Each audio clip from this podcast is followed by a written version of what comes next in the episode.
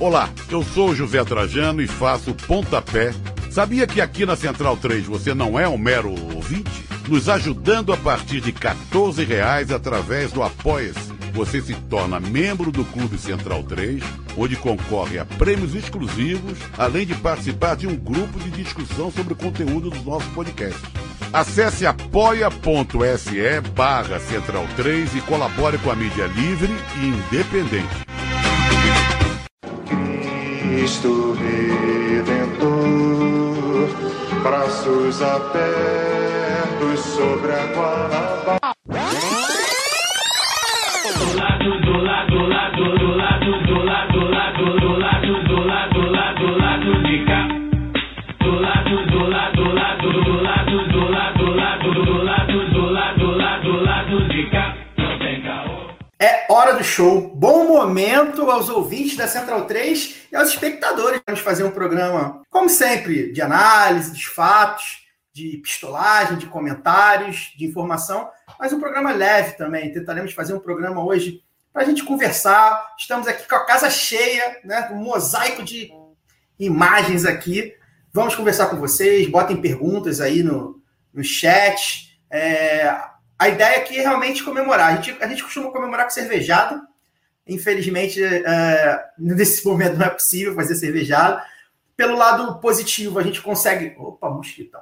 Pelo lado positivo, a gente consegue é, interagir com pessoas que não estão aqui no Rio, né? Então a gente está com a Bianca, está com a Luara, que não estão no Rio, são nossas colunistas do lado B Notícias, e também falamos com vocês. Então, este é o programa ao vivo no YouTube, mas tem quem está ouvindo, vai estar ouvindo também no feed do podcast. Vou dar boa noite a todos e vou chamar, primeiramente, a Bianca. Bianca, é, muito obrigado pela sua presença aqui hoje. Você que é colunista do lado B Notícias já, com a gente. A Fernanda entrou aqui, vou colocar a Fernanda também. Hello. Olá, Fernanda. Bianca, é, boa noite. Deixa seu boa noite aí pra gente. E você tem, tem informações também sobre a luta do- dos povos originários, né? A gente teve aí o julgamento do. Na verdade, adiou o julgamento do marco temporal no STF. Aí você pode trazer essas informações aí pra gente e dar seu boa noite. Valeu, Kai. Bom, boa noite. Quero agradecer é, o convite para estar aqui nessa live celebrativa, né? 200, número 200. Parabéns e vida longa ao lado B. Para mim é um prazer ser colunista. Então, como você é, comentou, na sessão de ontem, o, o Fux acabou adiando a votação do marco temporal, né? E eu só queria dar ênfase nesse boa noite para a galera se ligar aí no Levante pela Terra, né? Que tem mais de 850 indígenas de diversas partes do país lá em Brasília fazendo pressão por conta de- desse tema do marco temporal, porque ele é extremamente fundamental para o futuro dos povos indígenas, né? Para a questão da demarcação, que já está super paralisada, tá um desastre, mas pode piorar muito se o marco temporal for aprovado. Então, tem essa mobilização lá e em diversas partes do país também tá, estão acontecendo manifestações e de apoio, porque é, é muito importante que tanto o, marco, o STF barre essa questão do marco temporal, quanto também a PL 490 não seja é, aprovada. Já passou na CCJ, mas a gente torce para que não avance, porque é, é muito retrocesso para os povos indígenas do Brasil. Então, só queria chamar atenção para isso. É isso, é uma boa noite necessário. O Lado B Notícias da semana passada abordou esse tema de maneira brilhante, você e Fernanda. É, obviamente que o tema está se desenvolvendo e vai se desenvolver ainda mais, principalmente num momento como, como agora, né? De ataque cruel, fatal, né? A Eliane Brum até escreveu sobre isso. Fatal aos povos originários, aos povos indígenas. Fernanda, você chegou atrasada aí? É mentira. Não, um minutinho, um minutinho. Só um minutinho. Vocês estão me ouvindo? boa, Foi de boa. Estamos te ouvindo perfeitamente. Ah, Dá seu boa noite e seu boa noite com a para chamar a galera aí pro lado B Notícias dessa semana, que ficou também muito legal. Resume aí pra gente o que, que você tratou no lado B Notícias dessa semana e deixa seu boa noite. Então, primeiro, oi, gente, oi todo mundo, boa noite. Super prazer estar aqui com vocês nesse dia frio, carioca. É, dizer que está sendo um prazer é, construir o lado B com vocês.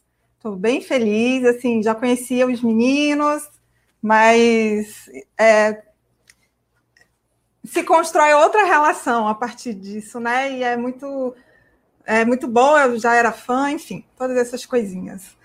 É, então, o lado B Notícias dessa semana traz um debate bem importante. Nós conversamos com o Lucas Pedretti sobre a condenação de um ex-agente da ditadura militar e o Lucas ele consegue trazer, atualizar esse debate de maneira muito importante em relação à memória e como devemos trabalhar a memória nesse momento de um governo genocida, né, para que a gente não não faça, para que não aconteça o mesmo, né? Daqui 40 anos a gente começar a julgar. Infelizmente, a nossa a nossa transição para a democracia não permitiu é, é, condenar esses ditadores. Então, é um debate que é bem atual e vale a pena ouvir.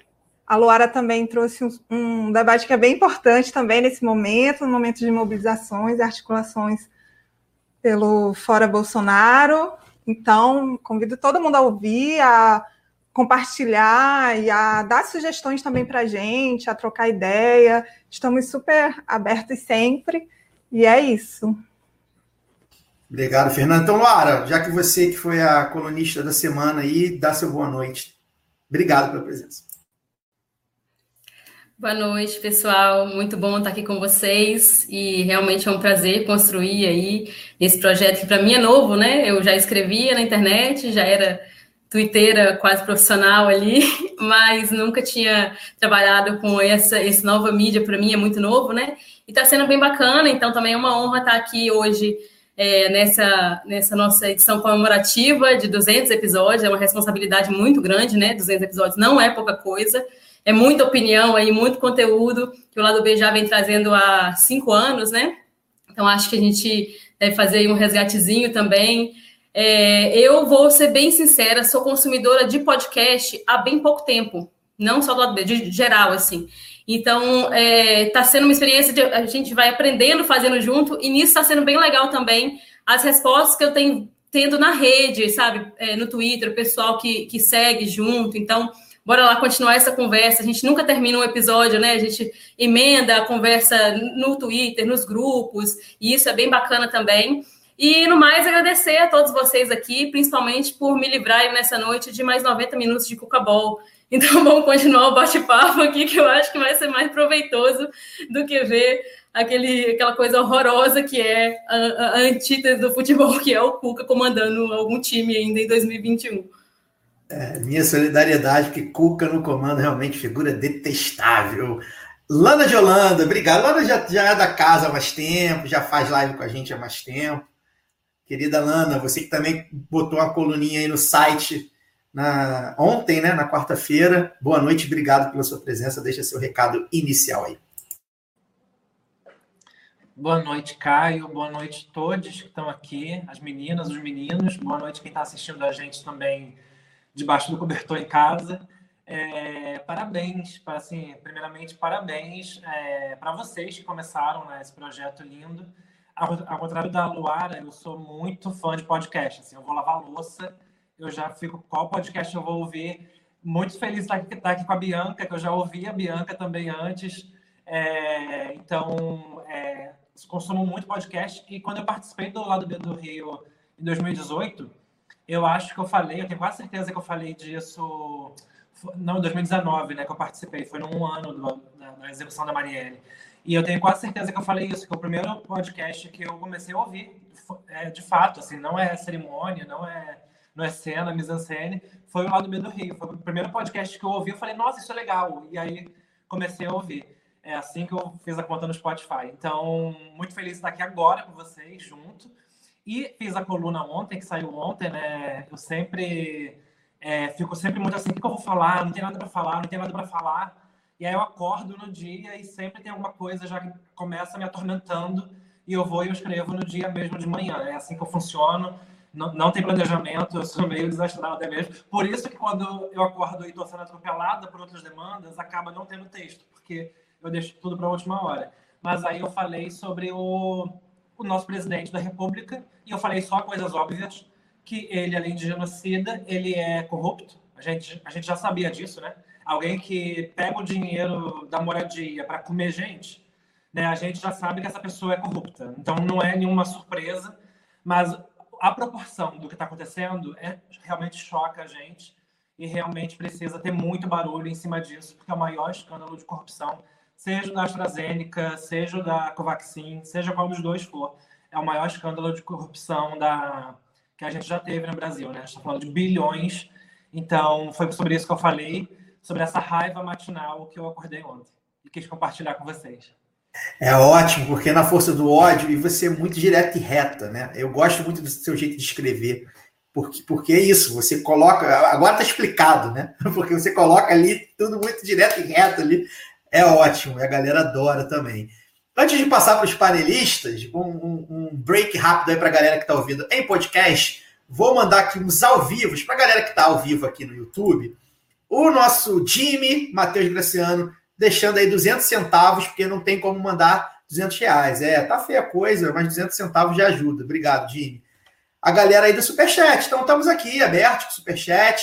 Né? Hoje é dia primeiro. Quem recebeu aí e está com dinheirinho a mais, pode deixar um dinheirinho a mais. Nosso Marcelo Matias também, apoiador há muito tempo. Obrigado, lado B. Nunca parem, pois vocês são cada vez mais necessários. Grande abraço a toda a equipe. Agora a nossa equipe é grande pra caramba quem sabe crescendo mais aí, né? Com a galera ajudando.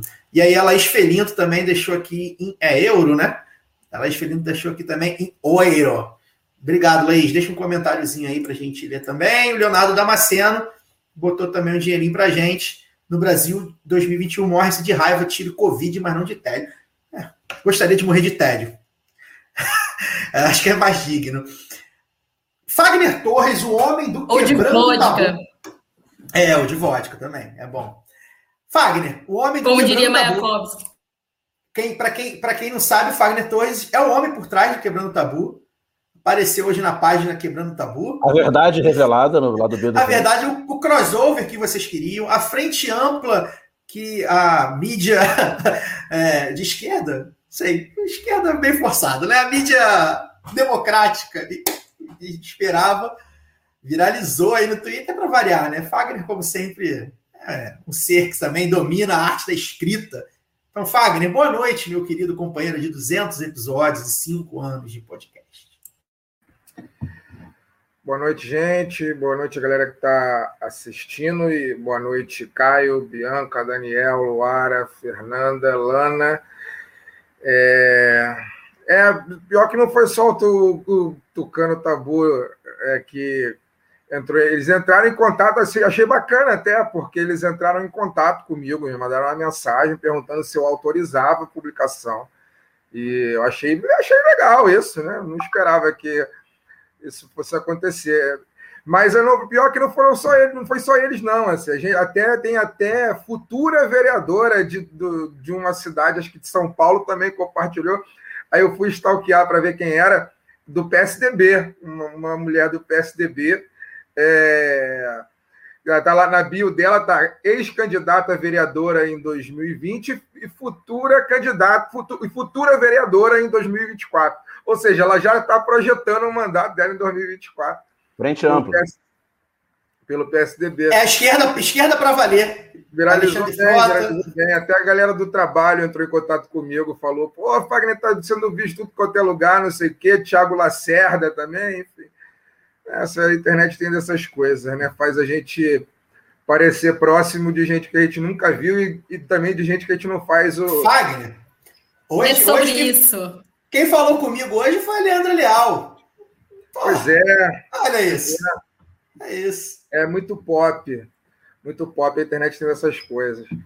Mas é isso, gente. Pô, boa noite a todos e todas e todes aí, né, que estão, estão aqui conosco uh, para a gente participar, conversar sobre os fatos da semana, jogar um pouco de conversa fora, celebrar esses 200 episódios, né? Começou lá em julho de 2016, a gente estava tava rolando a Olimpíada e a gente estava gravando o primeiro é, podcast é, no estúdio lá no bairro da Glória, né? É, a gente já rodou bastante, já gravamos na Glória, gravamos no, na Tijuca, gravamos em Laranjeiras. No último ano e meio a gente grava de casa, mas tudo começou lá na Glória, cinco anos atrás. É, rolando a Olimpíada, a gente falando sobre o Rio de Janeiro, sobre os Jogos Olímpicos, sobre as mutretas todas do governo, do segundo governo Eduardo Paes. É, e aí a brincadeira cresceu, né? A brincadeira cresceu, começou quinzenal, é gente bom a gente lembrar, né? O programa era quinzenal e acabou se passando esse semanal, porque o Brasil não nos dá descanso. É, e aí foi necessário fazer semanal. E a gente está aí, está nessa, só crescendo ainda bem. É, espero que cada vez mais apoios para a gente poder investir cada vez mais, não só em equipamentos, mas também em pessoas, né, para poder produzir conteúdo. Eu estou falando aqui com vocês, Helene e a Mafalda estão entrando na porrada aqui. Então, é, vou passar a palavra que pode ser que eu separe, a, tenha que separar a briga aqui. Vai lá, daqui a pouco eu volto. Que maravilha. Deixa a Fiona separar a briga depois. Daniel, depois de 15 minutos, você que é sempre o mais sucinto, dê seu boa noite. Pode falar à vontade. Agora todo mundo espera você falar aí. Boa noite. Boa noite a todas e a todos. 200 programas, né? É, caras novas do lado B, aqui estreando em live, todo mundo junto. É, cinco anos também, né? Muita gente falou, o Fagner falou. Eu tive o cuidado de olhar as datas aqui.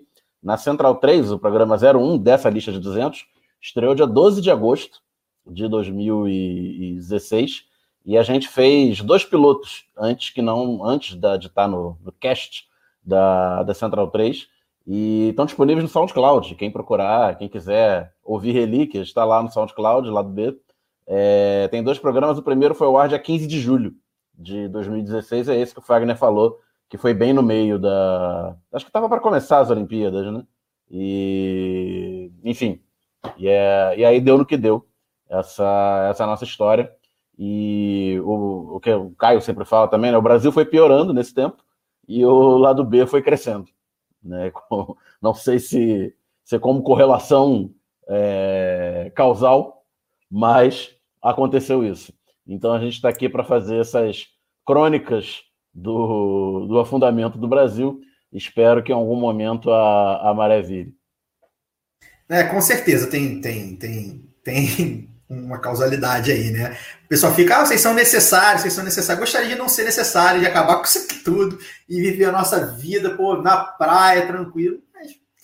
Ah, só antes de passar para o tema da semana, e aí pegue quem, quem, quem quiser pegar aqui, tem o pessoal aqui falando, e botaram até um dinheirinho aqui, falando aqui, ó. Parabéns, galera, vocês são incríveis. Dá um parabéns para o Alcísio também. Que, obviamente, gente, o Alcísio faz parte de tudo isso que a gente está falando. Né? O Alcísio deixou agora o lado B do Rio tem nem um mês, é, e ele faz parte disso aqui, tudo que ele está falando, né? É, é, ele, ele não faz mais parte do nosso, nosso projeto, mas ele construiu o projeto. Se o projeto chegou até aqui, deve-se também à participação do Alcísio, e é obviamente o Alcísio está parabenizado. Então aproveito aí o comentário do Rodrigo Bento, deixou uma merrequinha para a gente no superchat, e obviamente a gente estende tudo isso aqui que a gente está falando ao Alcísio, que é uma figura que, sem, sem, sem isso, o lado B não seria o que o lado B do Rio é hoje. Sem ele, o lado B não seria o que o lado B do Rio é hoje. Não tenho menor dúvidas quanto a isso, tá, gente? Eu vou. O pessoal está aqui comentando pra caramba, bastante superchat, assim. O YouTube manda a gente ler os superchats e tal e tal. Eu queria, eu queria começar a falar sobre, sobre os comentários né, da, da, da semana. Né? Eu queria falar da CPI. E aí, enfim, quem, quem, quem quiser levantar a mão para falar da CPI, vou fazer igual o professor. Não vou jogar para ninguém. Quem quiser pegar, pega. Eu não vi tudo da CPI hoje, mas eu, por um acaso, eu vi a CPI ontem. Ali realmente foi um negócio.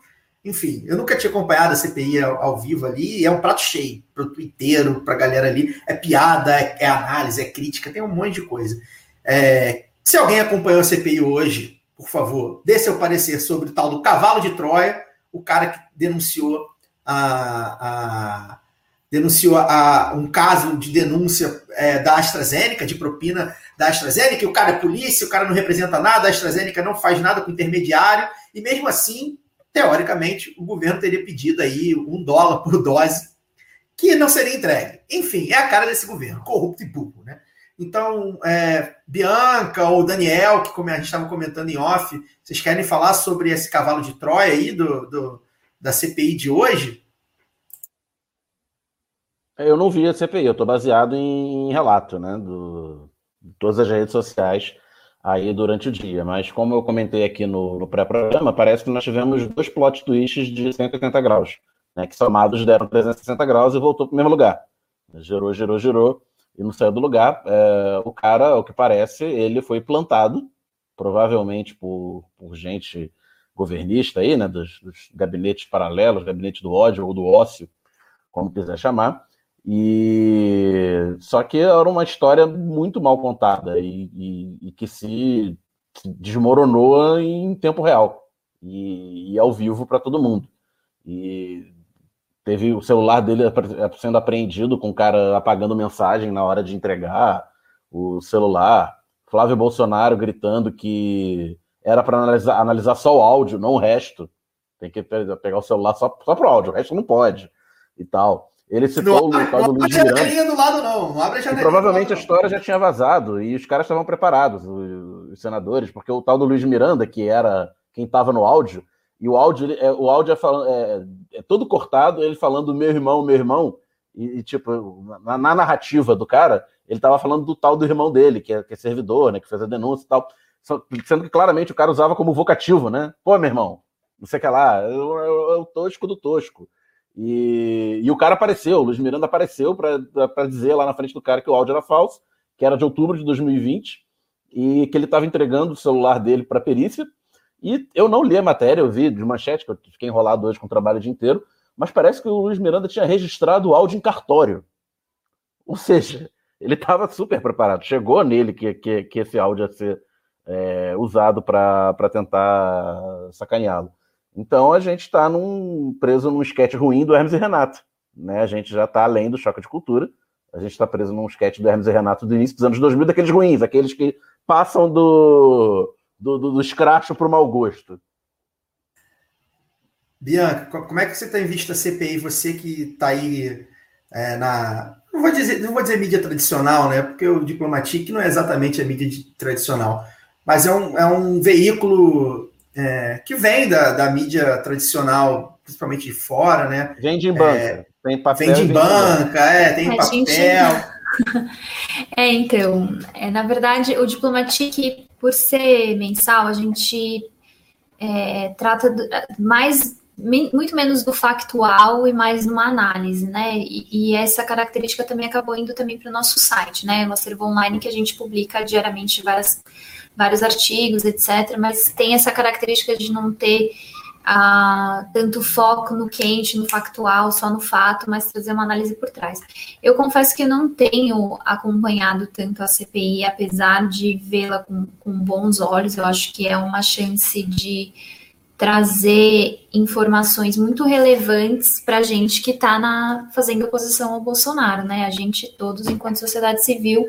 Então, quanto mais investigação tivermos, melhor ainda. E com essa super audiência, melhor ainda. Mas uma coisa que eu, eu queria comentar, porque eu não vi especificamente o caso de hoje, mas eu estava vendo uma matéria da Amanda Aldi no Congresso em Foco, que ela fala como é que foi a reação das redes bolsonaristas no WhatsApp depois é, da divulgação do áudio, do áudio do deputado Luiz Miranda que vocês estavam comentando, né? Ela fala que as redes bolsonaristas foram inundadas com mensagens que tentam ligar o, o Miranda à compra de vacinas e também deslegitimar o trabalho da CPI. Nada, nada de novidade, nada que a gente já não esperasse. Mas a questão é, é justamente acompanhar o quanto a base de apoio se mantém firme, né? E aí eu acho que é uma coisa para a gente pensar enquanto, né, enfim, pessoas que querem derrubar esse governo genocida, é como a gente consegue é, diminuir essa base de apoio. Assim, eu acho que é meio desesperador. É uma questão que eu sempre estou colocando e pensando e, e, tentando trazer. Como essa base é tão fiel, né? Porque o que a gente já viu de várias análises, inclusive que a gente publicou no, no site do Diplomatique, é o bolsonarismo não precisa da figura do Bolsonaro. Ele por si só se sustenta sem a figura do Bolsonaro. E aí, é, esse é o meu medo, né? Enfim, jogo aí para vocês. Jogo a bola para quem quiser comentar. É, eu, só para fazer um parênteses aqui, eu, eu acho que esse negócio chama um bolsonarismo um negócio para mim que deveria ser chamado de outro nome. Não sei se eu costumo usar neofascismo, mas tem gente que usa fascismo brasileiro. Porque assim, é, é isso. Eles usam, usam, a figura do Bolsonaro, mas ele existe sem o Bolsonaro. Então, não sei se pode se chamar de bolsonarismo, né? Enfim, fica aí a, a, a pensata aí para os acadêmicos. O Bolsonaro galvanizou não, isso como símbolo, né? É, ele é um símbolo, mas eu estou de acordo quando você fala isso, que não é necessariamente um bolsonarismo, né? Que nem a galera fala do trumpismo e etc. Eu acho que ele tem essa figura que resume tudo isso, mas a gente está falando de fascismo, no fundo é disso que a gente está falando, né? Pois é, e assim, é, é, aí entra a análise estrutural, né? Da, da, da, formação da gente como país, né? Tá lá, se você for buscar, vai achar tudo que tá aí há 500 anos, né?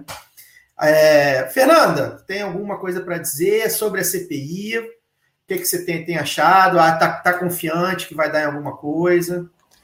Então, eu também não consigo acompanhar muito. Eu tô.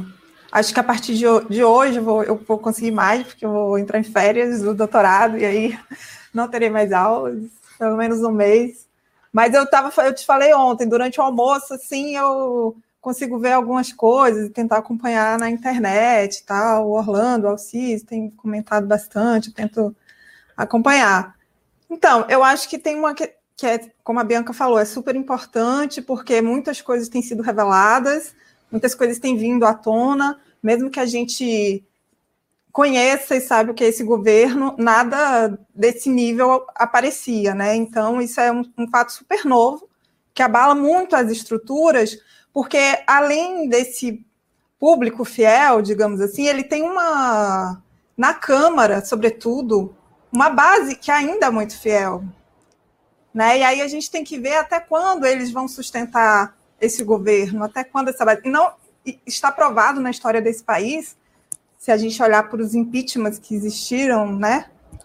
É essa, é essa base que sustenta ou não. É essa base que deixa. É claro que a força popular, e acho que a gente também está conseguindo fazer isso, começamos, né? De ir para a rua, dessa pressão popular, joga muito, né? E bota uma força, e aí vem a opinião pública, e aí vem. A gente sabe também de uma mídia muito difícil que a gente tem, né? Mas eu acho que todos esses elementos e todas essas pressões agora pode vir é, cada vez mais a sangrá-la, né? E aí a gente. É, existe uma coisa também que eu fiquei pensando esses dias, que eu vi um comentário, que é em relação assim ao, ao vice do Bolsonaro, né? Que é o Mourão. E aí, é, a, é, diferente de outros governos, é um vice que é um militar, mas que não se empenha muito, me parece, neste momento, ou dizer que está contra, ou, né, então, isso é uma outra coisa que a gente tem que observar, o que está sendo construído aí também. Mas eu acho que com a pressão popular, com todos esses casos, sobretudo vindo de corrupção, que era o que foi vendido por esse governo, né? Assim, as pessoas estavam cansadas de um discurso de corrupção que estava diariamente sendo inflado diariamente, né? A mídia era todo dia, todo dia, todo dia, durante muitos anos. E aí vem um cara com um discurso ah, anticorrupção, e muita gente embarcou nessa, né? O Witzel, do nada, foi eleito no Rio de Janeiro com esse discurso.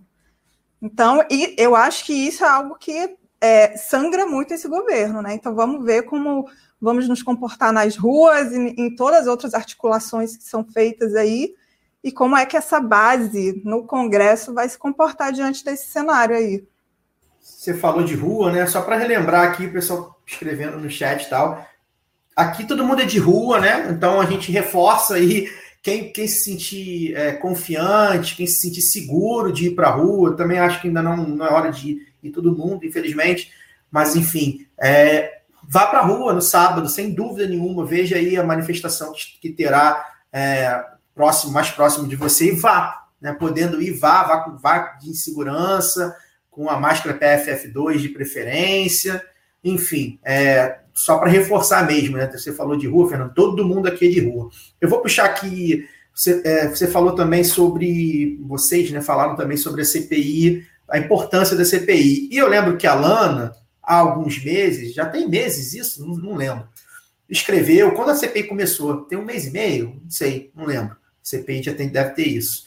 É, A sobre. Está na nona semana, então. É, então é um mês e dois meio. meses e um pouco, já. Dois meses É. e pouco. É, dois meses. É, e aí eu lembro que a Lana escreveu na coluna dela que aquilo ali era o, o começo do fim do Bolsonaro. É, parecia confiante. Eu quero saber, Lana, depois de dois meses, se você está confiante que seja a CPI é, o, o capataz né, do Bolsonaro. Né? Vai ser a CPI que vai afundá-lo, vai tirá-lo do governo. Você ainda está. Como é que você vê a CPI aí no- de- desde então? Ra- Rapidinho, a CPI foi instalada dia 27 de abril. Então, é dois meses aí, quatro dias. Isso, obrigado.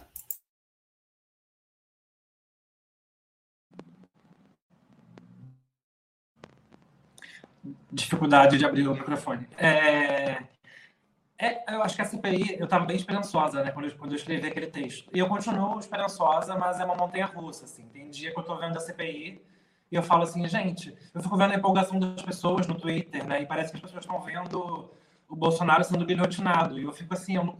então, às vezes, para mim parece que o Twitter ele dá uma impressão de que a CPI ela tem muito mais potência do que de fato, talvez, se a gente for analisar juridicamente, racionalmente, talvez tenha de fato. Mas sim, eu, eu sigo esperançosa com a CPI. Eu não acho que a CPI vai derrubar o Bolsonaro, mas eu acho que ela é uma ferramenta muito importante, igual a Fernanda falou agora, com as ruas. É, acho que essas coisas elas vão se somando. E tem um outro fator agora também, que é, eu acho que como a direita está visualizando as pesquisas presidenciais. Então, acho que isso também é uma, é uma outra, é um outro fator que põe mais lenha nessa fogueira que está queimando em banho-maria o Bolsonaro. Porque a gente sabe assim, ah, faltam um ano e meio para as eleições, as pesquisas podem mudar muito e, e, e provavelmente vão mudar muito. É, sim, a gente sabe disso. Mas, assim, é, se eu sou de um campo, supo, né, por exemplo, se eu sou de um campo em que eu, eu, eu quero manter o meu poder é, político, econômico, social sobre a população, e eu estou vendo que, em reiteradas pesquisas, uma atrás da outra, o, o, candidato que representa o meu projeto de poder, esse candidato ele não tem chance de ganhar é, na pesquisa Datafolha, na pesquisa IPEC, na pesquisa Poder Data. É, em todas as pesquisas, esse cara, daqui a, daqui a pouco, né, daqui a um mês, deve sair outro Datafolha. E aí vamos ver, porque vai ser o segundo Datafolha para a eleição do ano que vem. E eu, eu acho que isso vai mexendo em algum, em algum ponto dessa estrutura. Inclusive, o MBL está tá falando muito sobre isso, né? O MBL agora, que ontem estava com a gente do PSOL, estava com o PT, PCdoB, naquela cena bizarra, mas que eu entendo, eu entendo super a importância daquele momento, daquele super impeachment, mas né, visualmente é uma cena bizarra ver o, o, a Thalíria do lado da Joyce Haussmann, do lado da Glaze Hoffman, do lado, enfim, do com a bandeira, com a bandeira da Com Lutas, da Uni, que loucura, né? Mas continua. Aquela salada de frutas com metade das frutas meio estragadas, meio passadas, né? E aí, vendo aquela, é, vendo aquela cena, o MBL, quando você vai olhar as redes sociais do, do MBL, eles estão puxando muito essa coisa de que. Eu acho que hoje, inclusive, mandaram no grupo nosso do, do lado B do Rio, né? De que eles estão puxando muito. Ah, se o, é, se o Bolsonaro não for derrubado, o Lula volta ao poder. Então, é preciso derrubar o Bolsonaro para que exista alguma chance do Lula não voltar ao poder. É, e assim, essa é a análise do MBL. É, eu acho que parte da direita e da burguesia tá, já está começando a fazer essa análise. Eu acho que existe essa análise de parte da esquerda. É, não vou nem citar nomes, mas, mas parte da esquerda visivelmente. Eu, eu, eu ouço isso de pessoas desses setores da esquerda, eu acho que vocês também ouvem, de que o Bolsonaro, ele é importante desgastar Bolsonaro, mas levar ele até 2022 para que o Lula seja vitorioso. É, por mais que algumas pessoas falem assim, isso não existe, ninguém, ninguém, é, ninguém aqui no nosso campo fala isso a sério, mas assim, na vida real, nos grupos, nas conversas, as pessoas falam isso sim. É, inclusive, gente que está indo para a rua fala assim, eu estou indo para a rua para desgastar o Bolsonaro, mas não para derrubar o Bolsonaro. Independente dessas análises todas, que não são as análises que eu concordo, é, eu acho que a gente precisa derrubar o Bolsonaro, assim por uma questão de vidas. Ah, mas tem o Mourão, ah, mas tem o, é, o, outro, o Luciano Huck vai voltar. de verdade, assim, gente, eu acho que isso não importa agora. O que, o que importa, o que está colocado, é que o Bolsonaro ele está matando a população brasileira. Ele está matando. Não, não, é, não é só porque ele não comprou as vacinas quando ele poderia lá atrás. É o comportamento reiterado dele agora. Assim, ele não é um cara, ele não é a direita racional, entre aspas, né, entre muitas aspas, que fez merda no passado e agora pensou assim: opa, preciso mudar minha postura para poder crescer nas pesquisas e aí, por uma estratégia eleitoral, acaba, acaba mudando o seu comportamento. Ele não é esse cara. Ele, ele segue no comportamento genocida dele, de boicotar máscara, de incentivar as pessoas a não tomarem a vacina. Então, assim, ele, hoje, com a visibilidade que ele tem, com o palanque que ele tem, ele está matando a população brasileira, ele está tá matando as pessoas. Então, eu, eu acho que quem minimamente se preocupa com esse, esse território caótico que a gente está vivendo, eu também queria, Caio, morrer de tédio, eu queria estar, sei lá, na Suíça, morrendo de tédio. morrendo de tédio. que saudade. Eu muito, que a, gente, a gente luta, a gente fala dessa coisa brasileira, dessa coisa da, da, da América Latina. Amo ser brasileira, amo ser, ser, ser, latina. Mas assim, isso cansa pra caramba. Essa não é a vida que eu, essa não é a vida que eu queria. De fato, não é. Assim, eu, é, tem gente que talvez é, viva para lutar. Não, eu luto para viver. E assim, isso, mano, eu ia falar isso, assim, a gente ainda pode falar assim, ah, a gente luta, mas alguns dos nossos não estão mais aqui entre nós, né? Literalmente mesmo, né? Então, tem, assim, não é vida, tem, não. Tem uma outra eu... questão aí que eu queria só acrescentar oh. isso que a Lana falou, talvez furando a fila, mas é, é rápido. Tem um outro motivo muito claro pelo qual o, esse governo precisa cair, né? Esse governo na figura do Bolsonaro, é, não só porque ele porque é um governo claramente corrupto, e a gente diz isso desde muitos anos, desde muito antes dele se eleger. É um governo claramente corrupto, é um governo claramente genocida, é, é um governo que tem o objetivo é, de destruir a, a, o, que, o que o pouco que existe de democracia no Brasil, mas eu, eu, tenho um outro motivo pelo qual ele tem que cair, é que o projeto Bolsonaro ele é um projeto bonapartista, é um projeto, quem já leu um livro chamado do, do Todorov, que é Os Inimigos Internos da Democracia, o Bolsonaro ele é um inimigo interno da democracia, ele utilizou da democracia para poder destruí-la, ele se engendrou na democracia para poder, através do engendramento dele, ele destruir o pouco de democracia que existe. E o projeto dele é um projeto bonapartista de poder, não é um projeto de, de entregar o poder em quatro anos, entregar o poder em oito anos, depois de uma possível reeleição. Quem está fazendo o que ele está fazendo pretende ficar no, no, no, no governo muito provavelmente o resto da vida. E quando morrer, passar para um filho, passar para um correligionário mais direto, não é um projeto democrático. O Bolsonaro não.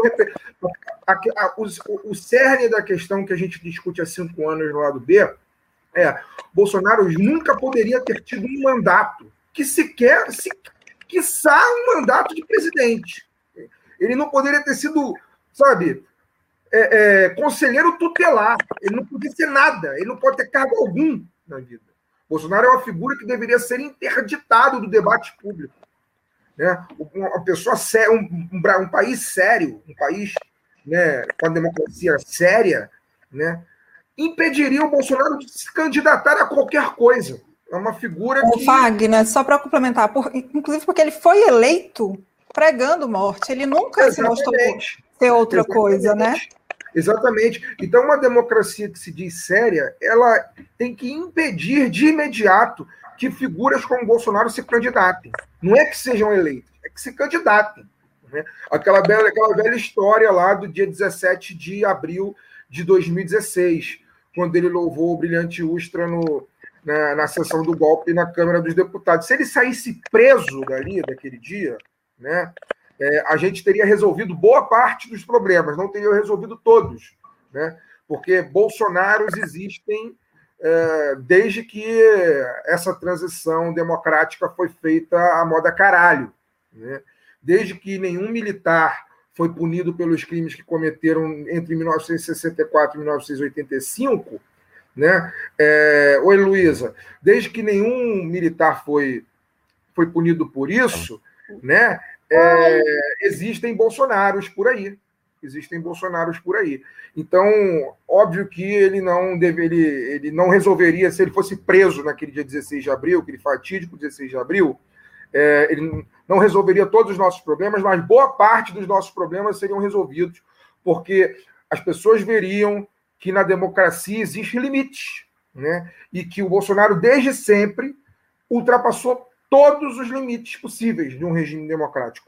Desde o primeiro dia dele, desde o dia que ele colocou uma bomba no, no, no quartel onde ele servia, ele já mostra que ele é uma figura que não sabe, não sabe conviver democraticamente. Portanto, ele não pode ter mandato de vereador, não pode ter mandato de nada, muito menos de presidente. Então, esse também é mais um dos motivos pelo qual ele precisa cair urgente. Na verdade, porque é mais um motivo pelo qual ele já devia ter caído há, há, um ano e meio. Desde o primeiro dia que ele, desde o primeiro dia de mandato dele já tinha que ter caído. Né? É, isso mostra como a nossa democracia é frágil, como nosso país é, é um escândalo. Eu, eu, eu assim, eu, eu defino o Brasil como um escândalo. Um país que derruba uma presidente da República por conta de uma pedalada fiscal que não é crime. Não, não é crime. Foi um, um processo político. Né? É, e mantém no poder um sujeito responsável por mais de 500 mil mortes, sem contar as subnotificações, esse país é um escândalo. Esse país precisa ser refundado imediatamente. As bases desse país acabaram. A gente tem que construir um novo país e tem que ser muito diferente desse que a gente está acostumado a viver. É, Lana, você quer completar o seu raciocínio? Que o Fagner acabou fazendo uma partezinho dele. Ah, boda, Fagner. Mas você quer completar? Total acordo com o Fagner. Eu acho, eu acho que ele traduziu bem o que eu estava, para onde eu estava caminhando, na, na, o que eu estava sentindo. É isso, assim, porque não, não, não existiu limite nenhum para o Bolsonaro até agora. E aí eu fico muito, eu fico muito preocupada, assim, de verdade, independente de se ano que vem o Lula vai ser eleito, eu fico muito preocupado, assim, qual vai ser o limite? Qual vai ser o limite dos vereadores, dos deputados federais, estaduais, dos senadores, das polícias militares, de todas essas, essas figuras da extrema-direita que hoje estão colocadas nesses lugares. Assim, quais, qual vai ser o limite dessas pessoas se até agora não existiu limite nenhum para o representante maior delas, né, deles? Então, é, é muito difícil. É, acho que a gente precisa assim, alimentar a esperança, precisa alimentar a, a, a visualização de uma possibilidade da gente sair disso e reconstruir a nossa sociedade. Isso é muito fundamental mas eu tenho muita dificuldade de entender como que a gente vai fazer isso se não existe uma linha, é, se em nenhum momento foi colocado uma linha do que pode, do que não pode, tipo, olha, isso aqui é o, é o limite, passou daqui não dá. A gente não tem essa linha. E aí eu fico com medo, de verdade. Luara, te deixei esperando um pouquinho, mas foi menos do que o Galo está esperando para conquistar o Campeonato Brasileiro. Vai, então. Eu quero fazer uma pergunta, uma pergunta molezinha para você, tranquilinha para você responder. De boa. Cálculo eleitoral sempre existiu, né? E no, na, na no impeachment do Collor, é, quem fez o cálculo eleitoral foi o Brizola, né? A gente já contou essa história aqui, o Dani contou muito bem essa história, que o Brizola não queria muito o, o, o impeachment de olho em 94, enquanto o PT, que era outra, outra posição à esquerda, foi às ruas, né? É, quando a Lana fala que tem, tem gente que milita em alguns movimentos de esquerda, ela está falando do PT, principalmente do Lula, ou pelo menos é, é, mediaticamente é isso. Eu quero te perguntar: você acha que o Lula está fazendo cálculo eleitoral? Você acha que o Lula deveria assumir mais essa, essa, essa luta pelo impeachment? Ou você acha que não, o PT já faz isso no Congresso? Como é que você avalia isso? Olha, primeiro dizer que eu estou mais tranquila agora, que não sou só. Eu, eu tava com. Comentei até no Instagram de vir para cá que eu estou com, me recuperando de uma amidalite, então eu não consegui acompanhar toda a CPI e tal, e o pessoal também falando que nessa correria e nas loucuras que estão acontecendo, a gente não conseguiu ver todos os fatos. É, acho que o, o, cálculo que a gente precisa fazer aí, ele é muito simples, porque ele é uma base da análise de conjuntura, né? A aceleração de conjuntura não quer dizer que as coisas, que a história, os fatos mesmo se aceleram também junto, assim.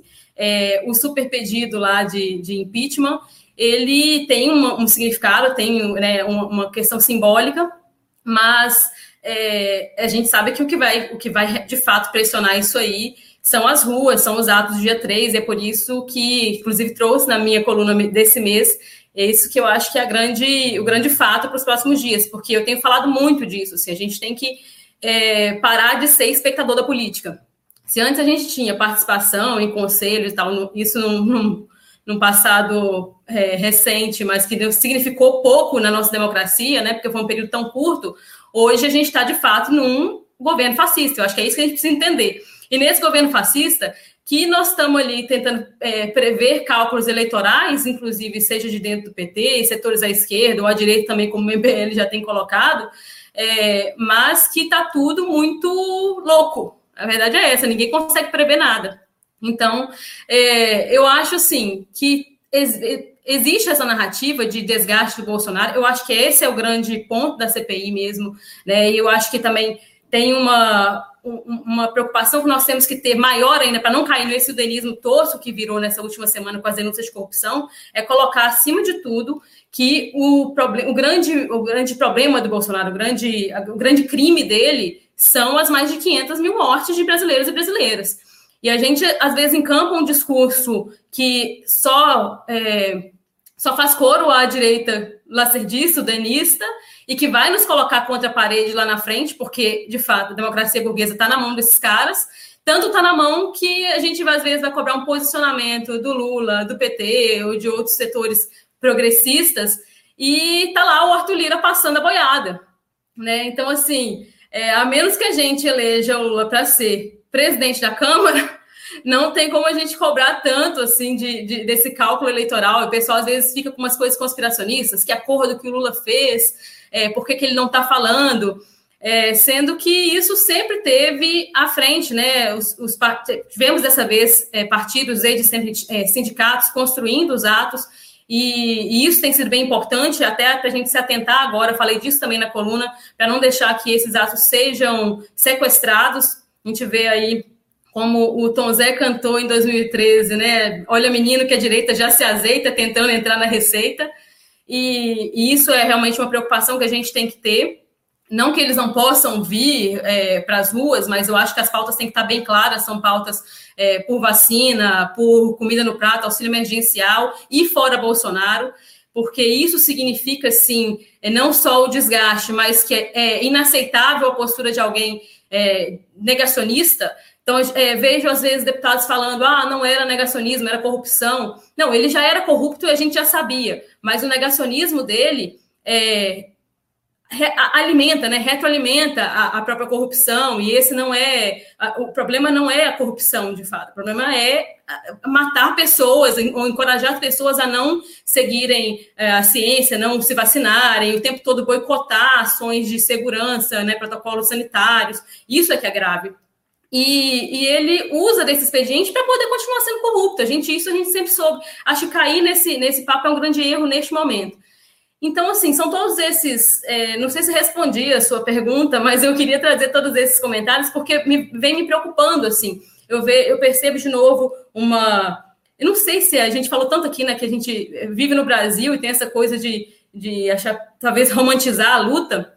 Isso me preocupa bastante, porque parece que a gente está o tempo todo procurando heróis. A gente quer é, gente perfeita, que fale o que a gente quer ouvir. Parece que nós queremos viver numa propaganda, sabe? E não, não, não acho que é por aí. Acho que nós temos companheiras e companheiros que erram também, e isso não tem problema de ser apontado, e acho que deve ser apontado, por isso que passa muito pela organização. Eu fiquei com um pouco de receio na minha coluna de tomar muito tapa na orelha dos anarquistas, que não tenho, tenho maior apreço, maior respeito, procuro aprender sempre, mas acho que a organização nesse momento é extremamente necessária, gente.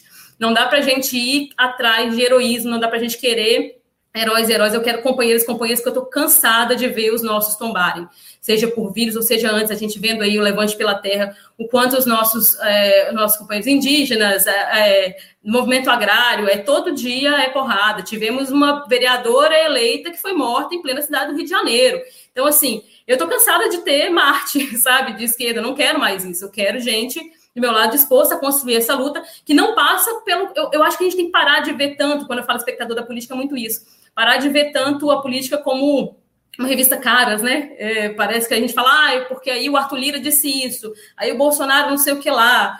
É, e a gente fica acompanhando aqui, inebriado, como se fosse mesmo uma novela, uma série, quando o que a gente tem que fazer é procurar ser ator disso o tempo todo, protagonista. Acho que as ruas é, demonstram muito isso, mas não dá para a gente levar para lá como se fosse uma mera passeata, como se fosse um desfile pela paz, como o Tom Zé mesmo canta a mesma música. Tem que ser organizado, tem que ser bem pensado, as estratégias têm que ser bem definidas, bem acordadas. E aí eu coloquei, não, não tenho divergência de que seja é, um pouco mais radical e tudo, mas isso tem que ser bem preparado, porque a gente fica. A gente está no Brasil.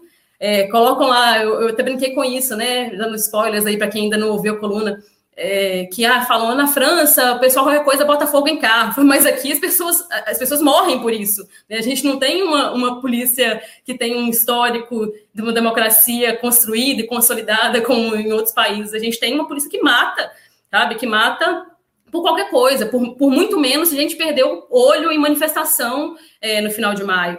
Então, são esses todos os cuidados que eu acho que nós precisamos ter para que consigamos, consigamos vencer não só o Bolsonaro, derrubar não só o Bolsonaro, e não em 2022, porque 2022 também não é, começa agora, na verdade, começou desde que esse homem começou a falar, a gente é, não podia nem ser eleito, o Fagner lembrou muito bem, e foi, e não foi é, por setores da, da, esquerda, então a gente também tem que parar de se é, se martirizar em praça pública, né, pelos outros, assim, a gente vê muito isso, de uma autocrítica que só a esquerda faz, né, cadê o MBL fazendo autocrítica? Porque o filho é deles, sabe, cadê Joyce Hausman fazendo autocrítica? E a gente tá lá embalando, não, venha, porque eu acho que tem que ter esse acolhimento, né, quando nós pegamos uma, um, um, um, governo que ainda tem 25% de aprovação, quer dizer, os governos, gente, vão, a, o cálculo básico aí, eu sou de sociais aplicadas, mas escola caiu com 9%, Dilma tinha 8%, então, a gente achar que vai cair por causa de um tweet de fulano ou de ciclano é, é, brincadeira, né? Vai cair se a gente colocar mais gente organizada na rua, vai cair se a gente colocar, se a gente souber conversar com setores populares,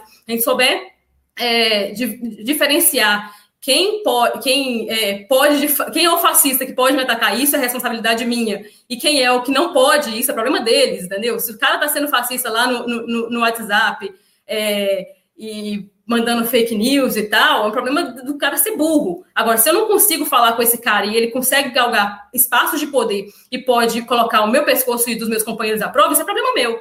Então, é, eu acho que é por aí, não sei se respondi. Falei muito, né, para quem está com amidalite. É, olha a garganta. É, a Bianca vai precisar daqui a pouquinho ir embora, né, Bianca? A gente combinou oito horas. Mas aí eu quero amarrar. A gente começou com a CPI, acabou na questão do impeachment e no, e no super pedido acabou sendo passado, né? Que era o, é o nosso segundo tópico, né? O tal do super pedido de impeachment com quadros da direita arrependida, digamos assim, né? E aí eu queria que você fizesse uma análise. Primeiro, como você vê esse movimento, né? De, de, de uma assinatura conjunta. De, na verdade, os partidos de direita não assinaram, né? Só é, deputados é, sozinhos assinaram. Então, Kim assinou, Kim Kataguiri assinou, a Joyce Halseman é, assinou, o Frota assinou, talvez outros alinhados também tenham assinado, não vi todo mundo.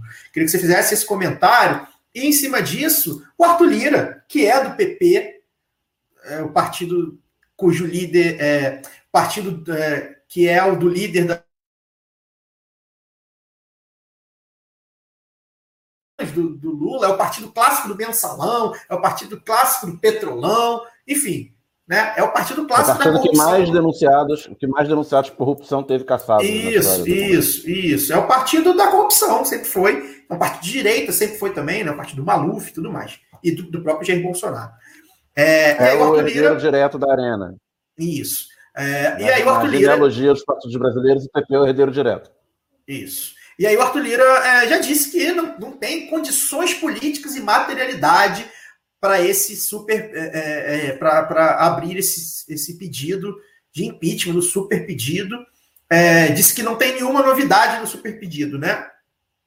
Enfim, é, e aí acho que casa um pouco com o que a Laura falou, e eu queria que você fizesse sua análise, né? Já que você vai precisar no, nos deixar agora é, sobre esse super pedido de impeachment, sobre clima político no Congresso para impeachment, como é que você vê é, essa questão do Bolsonaro está ainda, o Centrão ainda está com o Bolsonaro. Né? É bom que se diga isso. É, eu, eu acho que é super importante, né, esse super impeachment, esse pedido conjunto, apesar de ter sido assinado pelos parlamentares e não pelos partidos, que é uma coisa relevante de se destacar, né? É, tem muito movimento social envolvido, que eu acho que é importante a gente dar bastante ênfase ao papel que a Coalizão Negra por Direitos tem feito, que tem se feito. A gente não está conseguindo ter uma oposição tão forte dentro, né? Apesar de algumas figuras que a gente pode destacar, mas eu acho que os movimentos sociais sempre fizeram, desde o início desse governo, uma, uma oposição muito forte, muito firme. Eu destaco aqui a Coalizão Negra por Direitos, nesse, nesse momento aí, nesse pedido de super impeachment. É, mas assim, eu sinceramente eu não consigo ter esperanças a partir disso, porque eu acho que se a gente olhar para a história, a gente fez até agora uma entrevista recente com Rafael Maffei, que lançou um livro, né, como, como derrubar um presidente, né, que é justamente falando da história do impeachment no Brasil. E, na verdade, o que derruba nem é um presidente, nem é um, o crime em si, né, seja de responsabilidade fiscal ou não, e nem a impopularidade. A questão que pega realmente é o apoio que ele tem no Congresso ou não. E a gente sabe que o Centrão está fechado com o Bolsonaro e não moveu ainda nenhum centímetro disso. Então, eu acho que o que tem que se aproveitar nesse momento é toda a crise que está se vivendo, que a, a, a vida da população está muito mais difícil, né? Nunca esteve boa, de fato, para uma parcela da população, né? Especialmente negra, de periferia, enfim, vários grupos, nunca foi de fato uma democracia.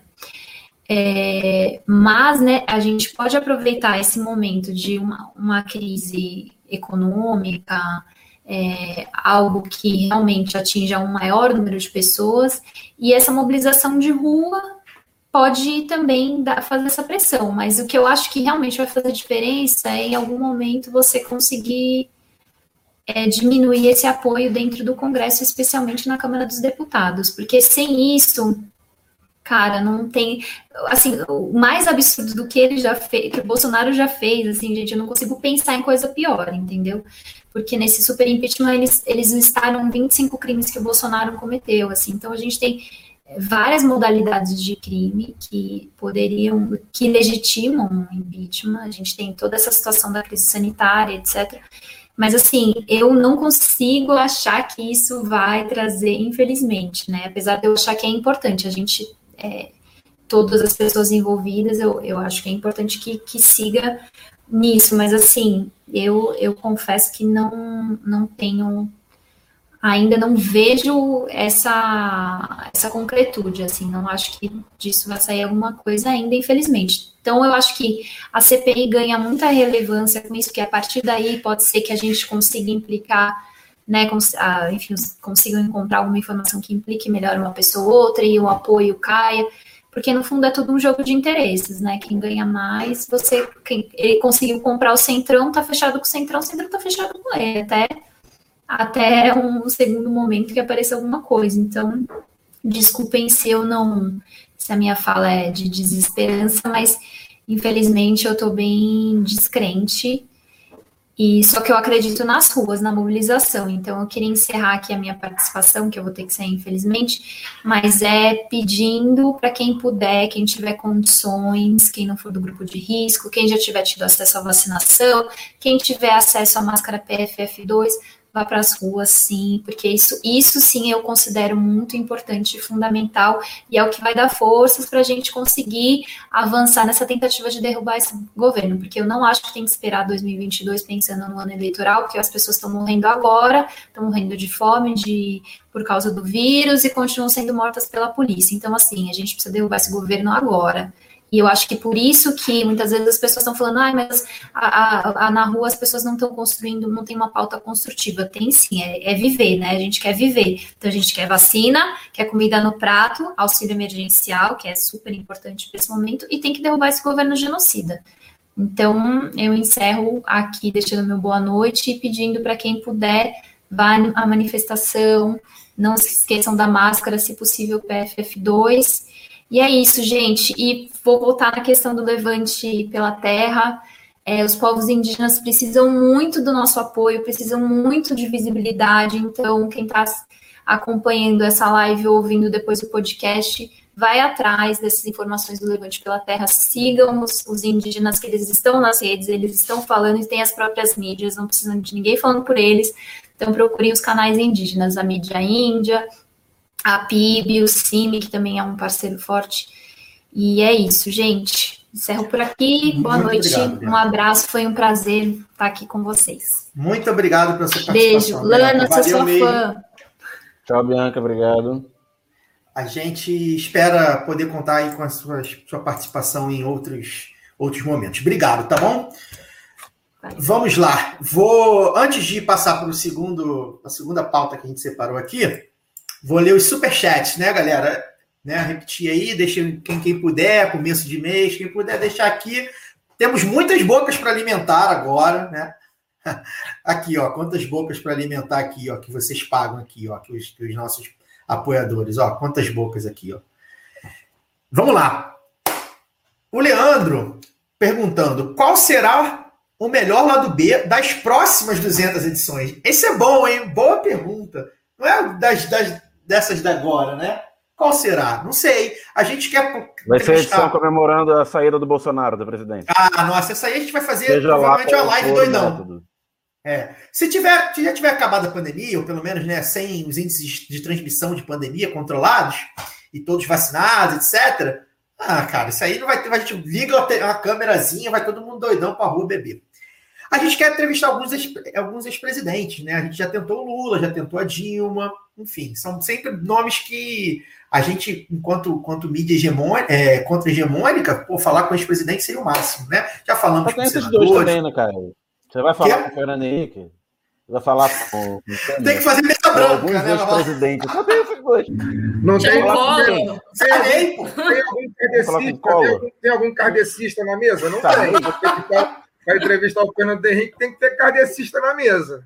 Sarney tá vivo, Sarney ainda, né? É, tem o Pepe Murrica, a gente quase, quase tentou ali uma entrevista com o Pepe Murrica ali em 2019, se eu não me engano. Quase deu, quase deu. Enfim, de resto, é só o que o Leandro continua. né? De resto, é só agradecer os melhores panelistas pelas companhias e pistolagens. 3J, estamos nas, nas ruas, com certeza. É rua, galera. É, a Luara quer mandar um abraço. A gente quer, mandar, a gente vai estar encerrando, não, Luara, pode mandar um abraço. Quer mandar um abraço agora? Não, não é, não é encerrar, não. É porque eu recebi uma mensagem muito massa aqui do o Felipe Nunes. Chegou em casa e a mãe dele estava assistindo a nossa live. Então eu quero mandar um abraço para a Luciana, mãe do meu amigo Felipe Nunes. Um abraço para o Luciano, então, legal. É, quem quiser mandar aí, ó, recebendo feedbacks ao vivo, pode mandar. Vou continuar aqui no Superchat. A galera do, do feed aí Aqui, aguarda. sabe uma coisa que eu queria saber? Eu que vou perguntar, na verdade. Porque eu tava listando, porque eu falei com. A Lana até comentou assim: ah, contrário da Laura, não é que eu não gosto de podcast, é que eu não tinha costume de ouvir, mas agora eu vim morar sozinha esse ano. E então, às vezes, eu preciso ouvir vozes humanas que não sejam as da minha cabeça. Então, eu comecei a ouvir muito podcast. Antes eu ouvia, já ouvia o lado B, é, já tinha sido citado no episódio do lado B, olha só. E, e eu via, assim, alguma coisa ou outra, mas não tinha esse costume. Então, agora eu comecei a ouvir mais, comecei a consumir mais. Então, foi tudo muito novo. É, aí eu queria saber, porque eu, eu, eu comecei a listar, assim, eu- aí eu comecei a ouvir episódios antigos, porque tem muita coisa, né? 200 episódios é muita coisa, né, galera? Aí comecei a ouvir, então queria perguntar pro pessoal aí do, do Superchat quais que são os episódios favoritos dele nesses 200. Porque eu tenho os Boa. meus, acho até que a gente tinha que ter um, aqueles, aqueles layouts pro, pro Instagram para listar. A né? gente, tem lá, esse, a gente tem layout, a gente tem layout top 3 lá no Instagram. Tem, é só acessar www.instagram.com. Top 3 é Barra pouco, eu já tenho, já tenho uns 10. É, hoje, se me perguntarem quais são os, os melhores, eu também não sei responder, porque não dá para citar agora. Antigamente estava 3, 5, É agora Eu coisa tenho, um, eu tenho um que eu sei, eu, eu- me pergunta Então citem, cada, cada um que cita um. é, que é o lado B do Rio com meu companheiro, óbvio. Irlan Simões. O, o, o, o lado B com o Irlan. Gravado na Tijuca ainda. Gravado na 2017, eu Tijuca. acho. com a, Alerta de clubismo. o apresentador, o apresentador Caio Belandi. Foi a minha primeira apresentação com o Irlan. Não, mas tem vários, Verdade, assim, verdade. poxa, o Comário Magalhães é maravilhoso. Foram Qual dois, dois? Mário. É. Ai, não sei, Um, mas um é. Marighella, um Então é sobre foi o Marighella, Marighella. o outro é o 2018. Foi o do Isso. Marighella. 2018. Que é muito bom, muito bom. O Mário é maravilhoso, um abraço para ele também. Ai, o com freixo, né, gente? Foi foda. com a Lana, eu ouvi o da Abre Lana, aí, viu? abre eu Lana. ouvi o Você- seu, Lana. Eu ouvi quando você foi. Eu, eu sou ouvinte do lado B, gente, desde que eu morava em Salvador. Lana, qual, qual é o seu episódio favorito, sem ser o com Lana de Holanda, que não conta. Abre seu microfone aí. Deixa eu abrir aqui, peraí. Vai. O meu favorito é o com o Silvio Almeida. É, para mim foi uma foi um aulão Porra. assim, de Brasil, de foi. não sei, foi, foi um aulão assim. Eu, eu precisei parar, assim, eu precisei ouvir, parar, ficar assimilando, anotar algumas coisas, aí voltava a ouvir. Depois até Cara- com o Silvio Almeida no Twitter, né? Mas, mas esse episódio É, com ele- Deu uma vacilada, mas faz parte. Deu uma vacilada. Mas quem somos nós, né? O Silvio Almeida é um. Mas o programa, o programa com o Silvio, vacilações à parte posteriores do Silvio, ele é muito É. bom no sentido de, o cara é professor, né? Ele, É. ele vai enquadrando as categorias e desenvolvendo e fica É. de, uma, de uma forma é, que flui, né? O raciocínio flui. É. Assim, parece que é fácil aquilo que ele está fazendo. É, E eu ouvi acho que tem uma coisa também. Eu- tem uma eu coisa não- também que eu acho que a gente tem que colocar, que fala assim. Eu atropelei o Caio, desculpa. Pode ir, pode ir, pode ir. Sabe, faz ao vivo. Não, Pode é ir. porque é o que eu falei, assim, a gente às vezes fica em busca de heróis, assim, e os caras só erram porque se colocam na luta, saca? Eu acho isso muito, muito massa, porque a gente, não sei como é que, como é que tá para as minhas colegas aí, assim, mas às vezes, e a Alana falou assim, às vezes a gente fica naquela coisa, o que, que eu vou escrever? Eu também passo por um processo muito parecido com isso quando vou fazer as colunas. E a- é, sempre rola uma insegurança, uma síndrome de impostora, e não é vitimismo, não, é porque a gente está num momento da nossa sociedade que tudo é muito vigiado, né? E a gente fica com medo de vacilar. E eu, eu fico pensando muito nisso, assim, só vacila quem, quem se move. E eu vejo o Silvio o tempo todo se colocando à disposição, saca, de fazer o debate. Eu acho que isso é o mais importante, assim, porque a gente também, ele como professor, acho que ele é desses professores, né? Desses mestres que também aprendem ensinando a gente se coloca o tempo todo à disposição. Acho que a, a grande luta para poder desconstruir isso que, que virou o bolsonarismo, esse neofascismo maluco aí, também passa por isso. Para a gente que está aqui desse lado é, falando, também passa a escutar um pouco mais, a aprender, e aprender, inclusive, com os nossos erros, com os nossos vacilos. Era isso. É, assim, a questão do Silvio Almeida foi a questão lá do comitê, do Carrefour, né? Para deixar para quem de repente é perdido, né?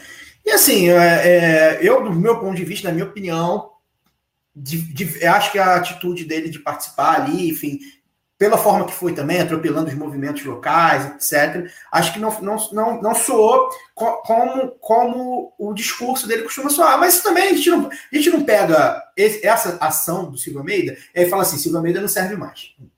Pelo amor de Deus, né? Um teórico como ele. Não é cancelamento. Não é cancelamento. Eu não, aí eu ah, não leio mais Silvio Almeida, não vejo, mas porque isso aí- aí, aí, gente, vai ficar a luta do eu sozinho, né?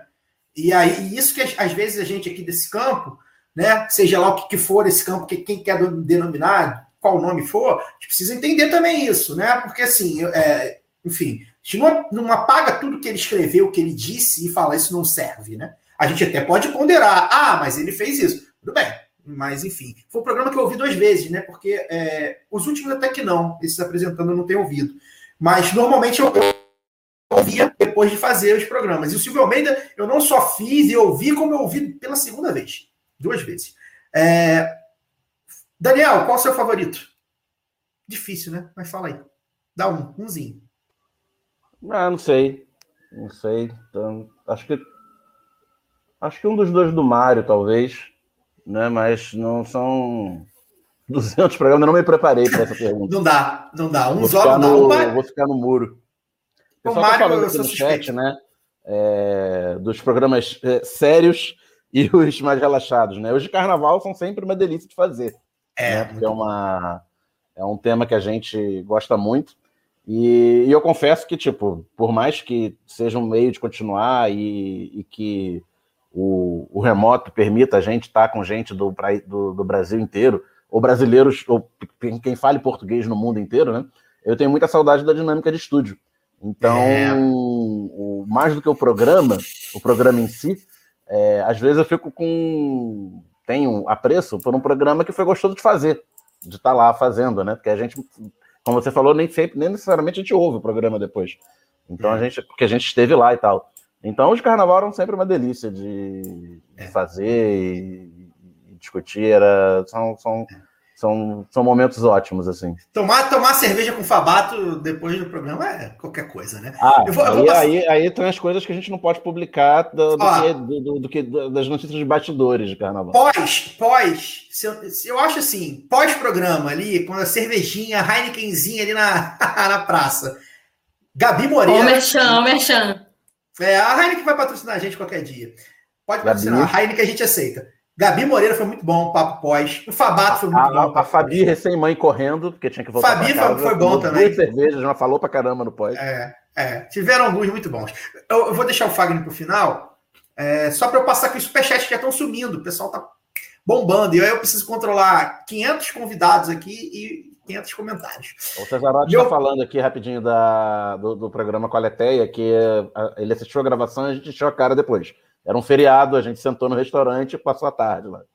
É, é verdade. É, aqui o Caio Dória, eu não sei se é Dória, Dória, enfim. É, vocês são foda, rapaziada. Bom demais ver os rostos das vozes que tanto ouço e textos que leio sigam firmes. É, O Caio do, do ano francos suíços, hein? Olha aí, é foi uma piada que eu fiz no, Twitter outro dia. Aqui o Henry Sames, que venham mais 200 bons momentos. Vou ler os superchats, que os superchats estão sumindo. Daqui a pouco eu leio aqui o Marcelo Pines, que não deixou nenhum comentário. Galera, dá, dá o dinheirinho aí, a gente gosta do dinheirinho, mas deixa o comentário pô, pra gente ler aqui no ar. O Guilherme Klepp, aquela situação da cassação da chapa do TCE, infelizmente já era, né? Abraço a todos, que venham mais dois mil programas. Hoje rolou a questão da fake news, né? No STF, se eu não me engano, eu não vi exatamente qual foi a notícia. Passei pelo Twitter, tem disso, né? Você sabe, mas você não sabe de nada, porque passa ali. É, eu vou procurar saber, o Clep, mas, eu, mas não é a questão da cassação da chapa no, no TSE ainda, eu acho. Mas é o STF querendo julgar a máfia das fake news e aí está envolvido o Eduardo e o, e o Carlos, se eu não me engano. O Gustavo Novaes, sempre com a gente. É um prazer e um orgulho estar com vocês desde o início até para sempre. Saúde, sucesso e força. Beijo do padrinho Guga e da madrinha Fabrícia. Olha, Correio do Amor. É isso. Tamo junto, Guga. O Lucas Genasi, parabéns lá do B. O trabalho de vocês é importantíssimo. Esses dois dólares não vão para vagabundo do presidente, não vão. Pelo contrário. Espero que gastem com coisas mais importantes, como tomar um vinho nesse frio para esquentar o corpo. É, o Fagner faz isso. O Fagner toma um vinho. Eu sou menos do vinho. Vou ler os superchats aqui. Tá, momento superchat. Ismael Milash, salve rapaziada, salve Ismael, Leandro. Qual vai ser o, acordo, o acordão para os milicos largarem o osso em 2022? É, esse, essa é a grande questão, né? Essa é a grande questão aí que a gente tem batido De vez aí, em né? quando aparece notícia do, do Lula e outras lideranças do PT procurando É. eh, diálogo com os setores militares, né? Eles fizeram isso em 2002, inclusive. Sim, sim. Mas há uma reflexão também bem importante, puxada por, por outros é, grandes nomes aí, sobre uma o que seria uma justiça de transição e também qual o papel das Forças Armadas no eventual novo governo, né, terceiro governo É. Lula, que eu acho que é um debate que a gente precisa muito, porque até já comentamos é, em off algumas vezes assim sobre essa necessidade do, do exército, mas é um debate que a gente precisa, enquanto sociedade, fazer, né? Qual é o papel das Forças Armadas, que não esse de, de tutelar a democracia, porque a gente sabe muito bem que- que- com, com quem que eles estão metidos, né? Inclusive, é muito preocupante quando a gente falou aqui da figura do Bolsonaro, é, como a direita e as Forças Armadas, eles, eles não tiveram o menor pudor em embarcar no governo de um cara como esse. Como quem fala que a direita está tá dividida em algum momento, acho que ainda não sacou de que lado tá, né? É, é essa Agora- parte aí agora- dos milicos. Agora, Caio, para não, pra não tanto tempo, tema espinhoso que eu ainda também estou estudando, mas já, já deixo aí algumas, algumas dicas. Tem textos do Genuíno muito legais já publicados aí é, sobre isso. É, mas eu ia comentar sobre a, cassação da chapa. Eu acordei meio grog de remédio essa noite assim e fiz lá o meu, o meu tweet que eu acho que tem muito a ver, que é o não trate como a grande acordo nacional com o STF, com tudo, quem te trata como super pedido de impeachment, né? Assim, a gente sabe que tem uns caras, o, o acordo aí por cima é muito maior do que o que a gente consegue nesse momento, infelizmente, fazer. Sem querer ser tão pessimista assim, a, a Bianca já pediu desculpa, mas não é pessimismo, é que a luta se constrói na realidade, na materialidade, é com a gente se organizando mesmo, não tem, não tem como a gente é, querer tirar isso dos nossos devaneios, apesar de sonhar bastante. É isso.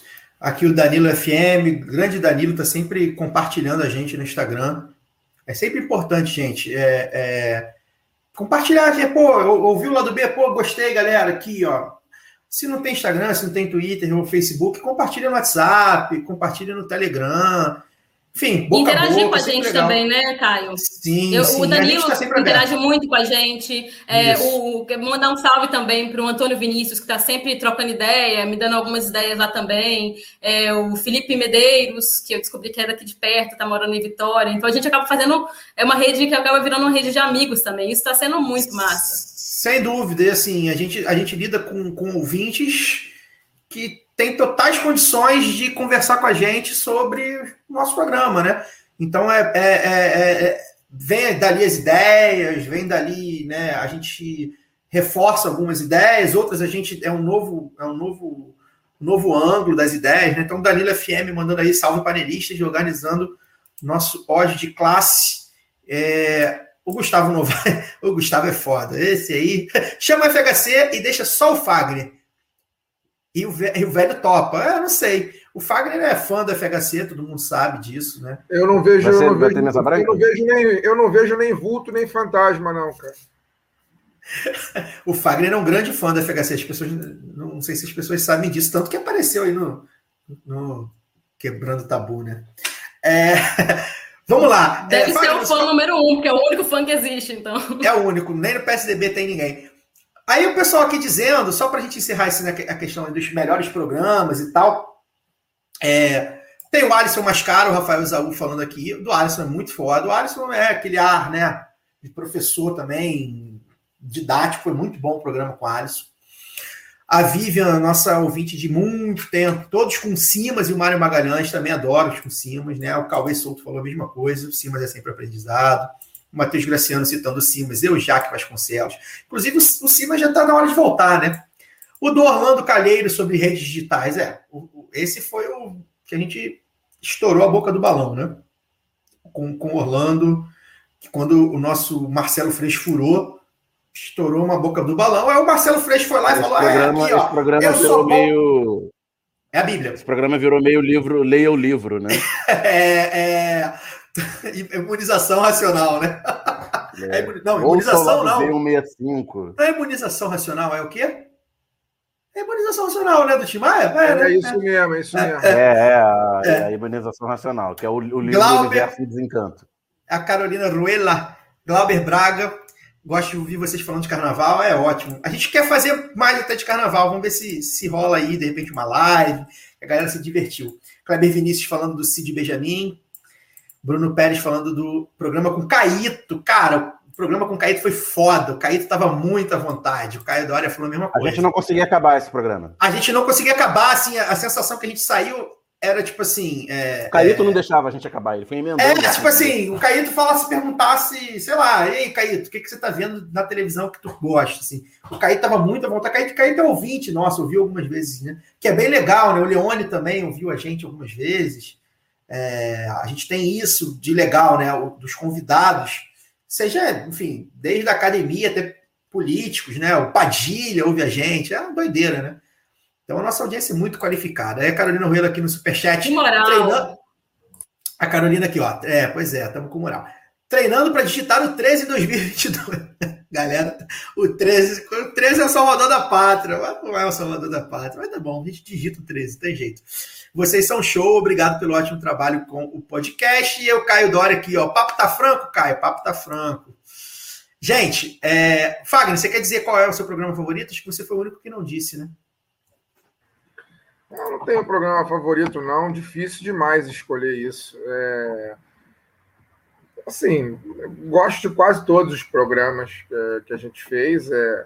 Acho que até injustiça falar, porque alguns convidados acabaram se tornando de alguma forma amigos. Alguns já eram amigos, outros se tornaram amigos. Então, sei lá, eu acho que. é, Não sei, acho que não é meu papel dizer qual foi o melhor, não. O meu papel é fazer o programa e trazer informação para as pessoas. Que modesto. É, acho que é isso. Então, tá fazendo programa, cara. Só, só pra você citar um que você gostasse, relaxa. sei, cara, precisa- Isso aqui não é um jogo de vida ou morte, não. cara. Pra Sinceramente, eu sinceramente, cara, eu não sei, tem programa que pô, eu gosto pra praticamente todos, assim. Tá. acho, que eu só não gosto, acho que eu só não gosto muito dos, dos iniciais mesmo, dos É. primeiros, que são bem amadores e tal. É, Depois a gente foi melhorando e aí acho que é tudo bom. É, a, gente, a gente era fraquinho Me no tira começo. uma dúvida, porque eu nunca fiz essa pergunta, eu acho, para vocês. Como foi que surgiu? Como, como que começou? De quem foi a ideia tal? Eu nunca perguntei isso para vocês, eu acho. Era É, uma isso vez. é, a gente Eu também conta- queria saber, isso estava na minha listinha aqui de perguntas. Tá bom, então a gente sempre conta isso né, na, na- na- Quer contar, Fagner? Você... Caiu, caiu? É, voltei, voltei, voltei, voltei. É, quer contar, Fagner? É, vou contar rapidinho. É, o, o Daniel já é meu amigo já de bastante tempo, né? Uns, uns 10 anos quase. E a gente teve um- uma experiência de fazer um programa que era. A ideia era subir para o YouTube na, na época, né? É, se, A gente se chamaria. A gente não Oi? chegou a fazer o programa, a gente fez os teasers. É, que se- é, o nome se chamaria Vila Isabel Connection. A ideia era a gente fazer uma sátira do, do Manhattan Connection. A gente ia sentar num, numas biroscas em Vila Isabel, ia comentar política e gravar a gente comentar política bebendo no bar em Vila Isabel, que é um, para quem é de fora do Rio não conhece, muito provavelmente o, bar, o bairro que tem mais cachaceiro no, no Rio de Janeiro, é, é Vila Isabel. Pelo menos tem mais E bares. É, um lugar. Se você, inclusive, existia antigamente um, um verbete. Eu não sei se agora existe mais esse site chamado Deciclopédia, né? Não sei se vocês, vocês são dessa época. Existia um verbete lá da, de Vila Isabel na Deciclopédia. Quando, você, quando você abria lá Vila Isabel na Deciclopédia, você quis dizer bar, você quis dizer bêbados, você quis dizer cachaceiros, você quis dizer cerveja. O que é isso? É o, é o bairro que tem mais cachaceiro e tem mais bar, muito provavelmente. Localizando isso no tempo, isso foi no primeiro semestre de 2013. Isso, Então, isso. Foi pouco antes, muito, é, foi tipo um mês antes das, das famosas jornadas de junho. E é, a gente nem imaginava que viria por aí. É, a ideia era essa.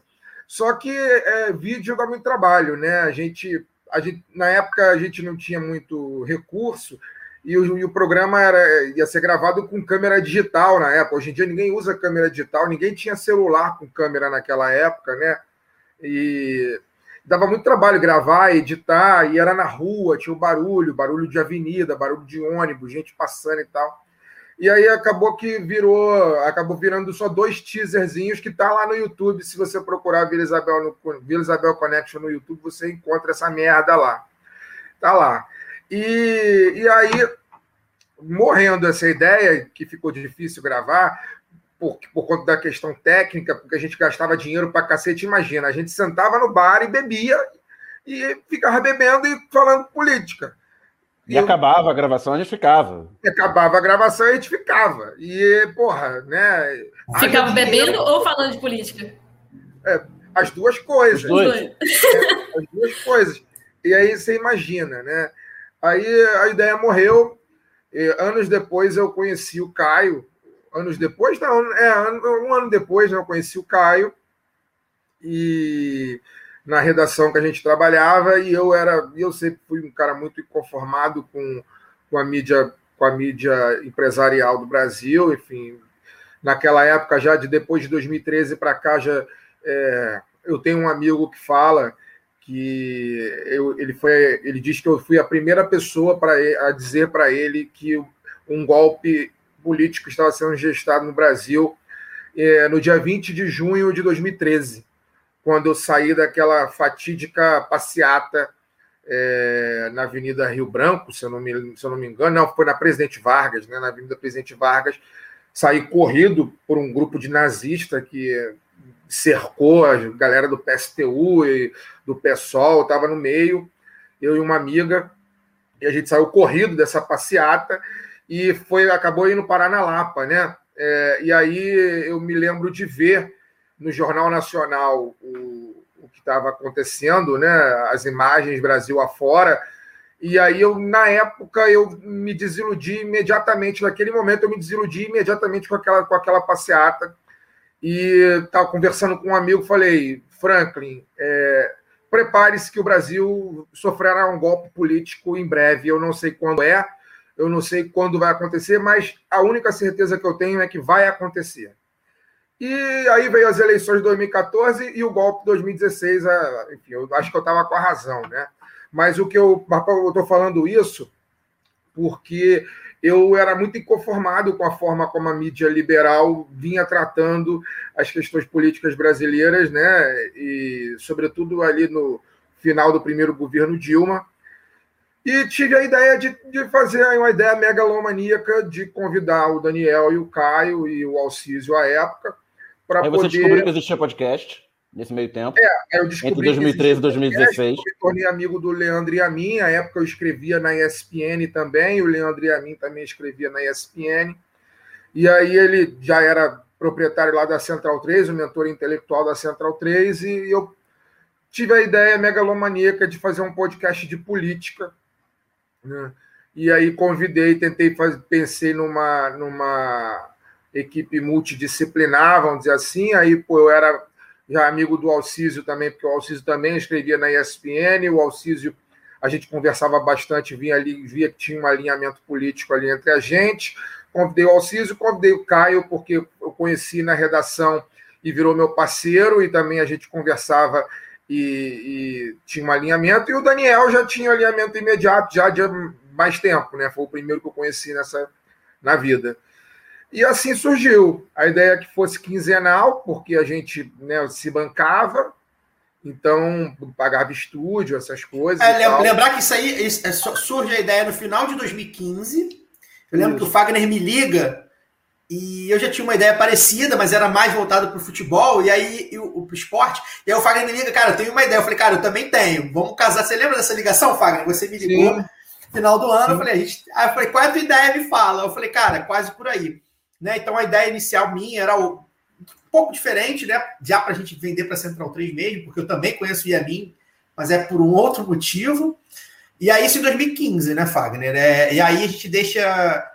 A gente faz um grupo em, 2000, em dezembro de 2015 no Facebook, nós quatro, e já vai tendo as ideias, mas até, até então nada, né? Ficou, ficou seis meses ali de, de banho-maria. É, e aí foi, e aí foi isso. Assim surgiu. É, assim surgiu. Surgiu inicialmente de maneira quinzenal, mas a Central 3 acabou propondo para a gente que fosse é. semanal, e também eu acho que, mesmo que não.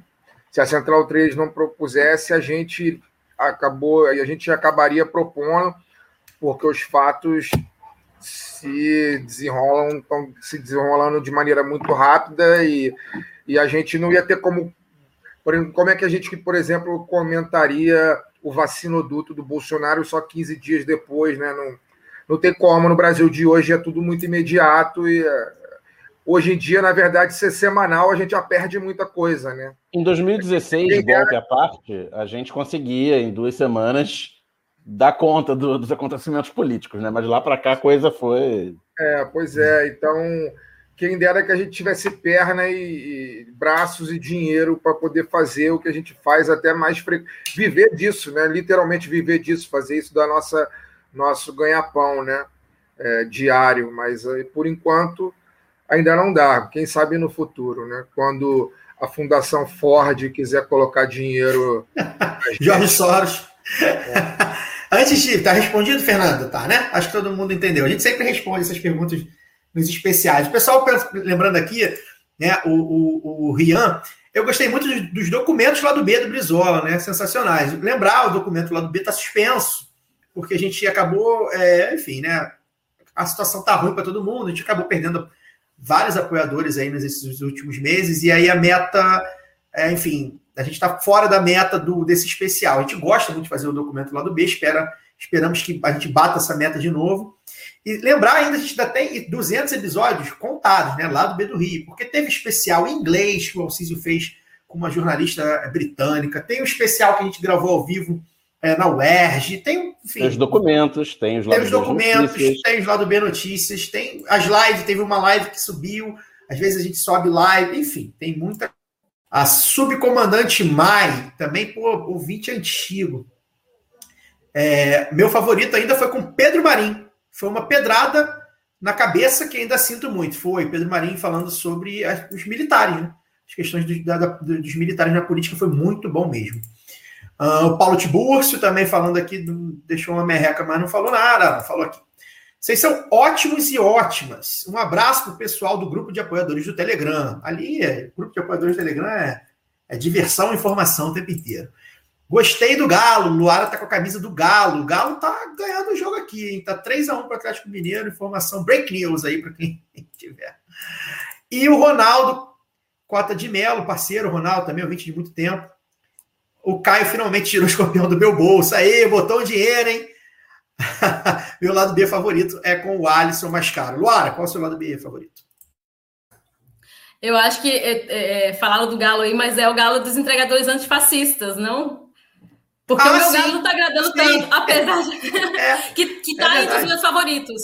É um dos é mais verdade. recentes, está entre os meus favoritos. Eu acho que ele é, foram. Você falou muito bem, né? Foram quase duas horas ali de pedrada, uma hora e meia, eu acho que tem.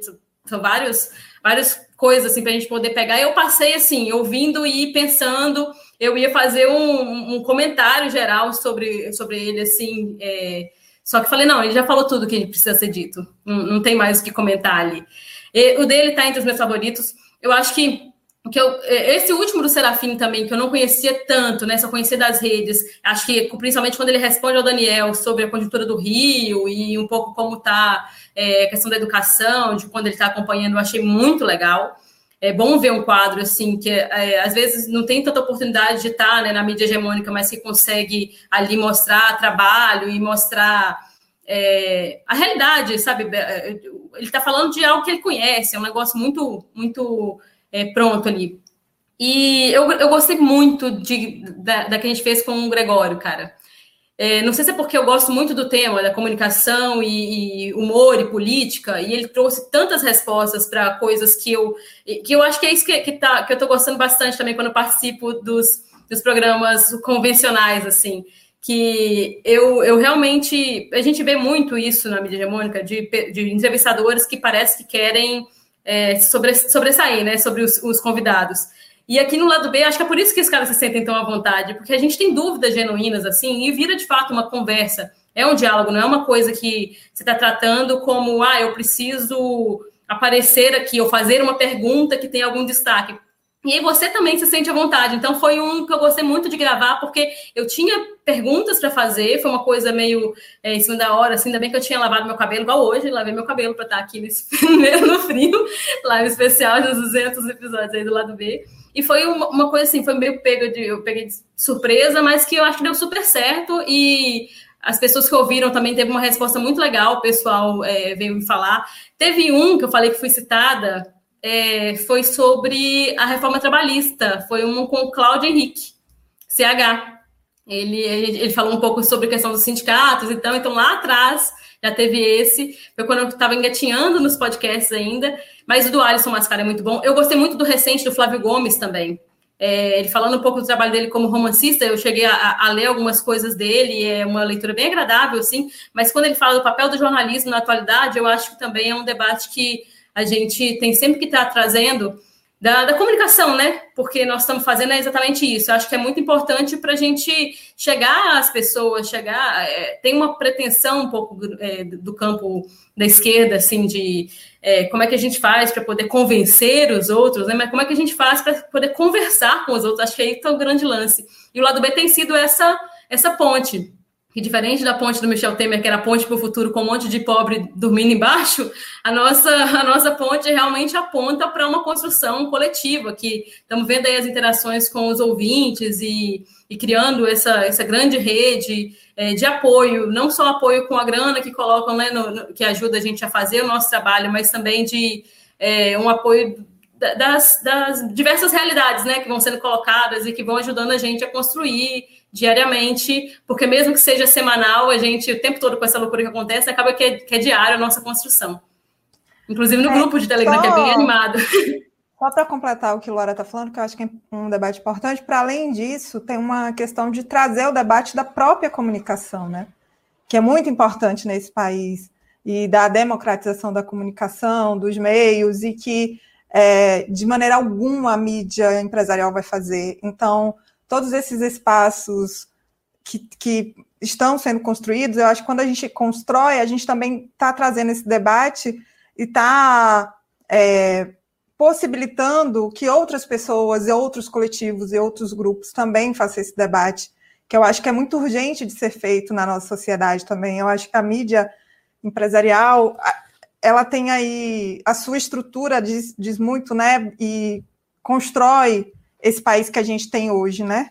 Então, é, fazer isso e compreender como a gente pensa a comunicação, que comunicação é a, é a que queremos, uma comunicação que é, como a, a Bianca há pouco falou, os indígenas estão construindo os seus meios, eles podem falar por eles, né? Então, é, pensar nessa diversidade e pluralidade para a comunicação. Então, é, é, acho fundamental, porque o lado B também traz isso, né?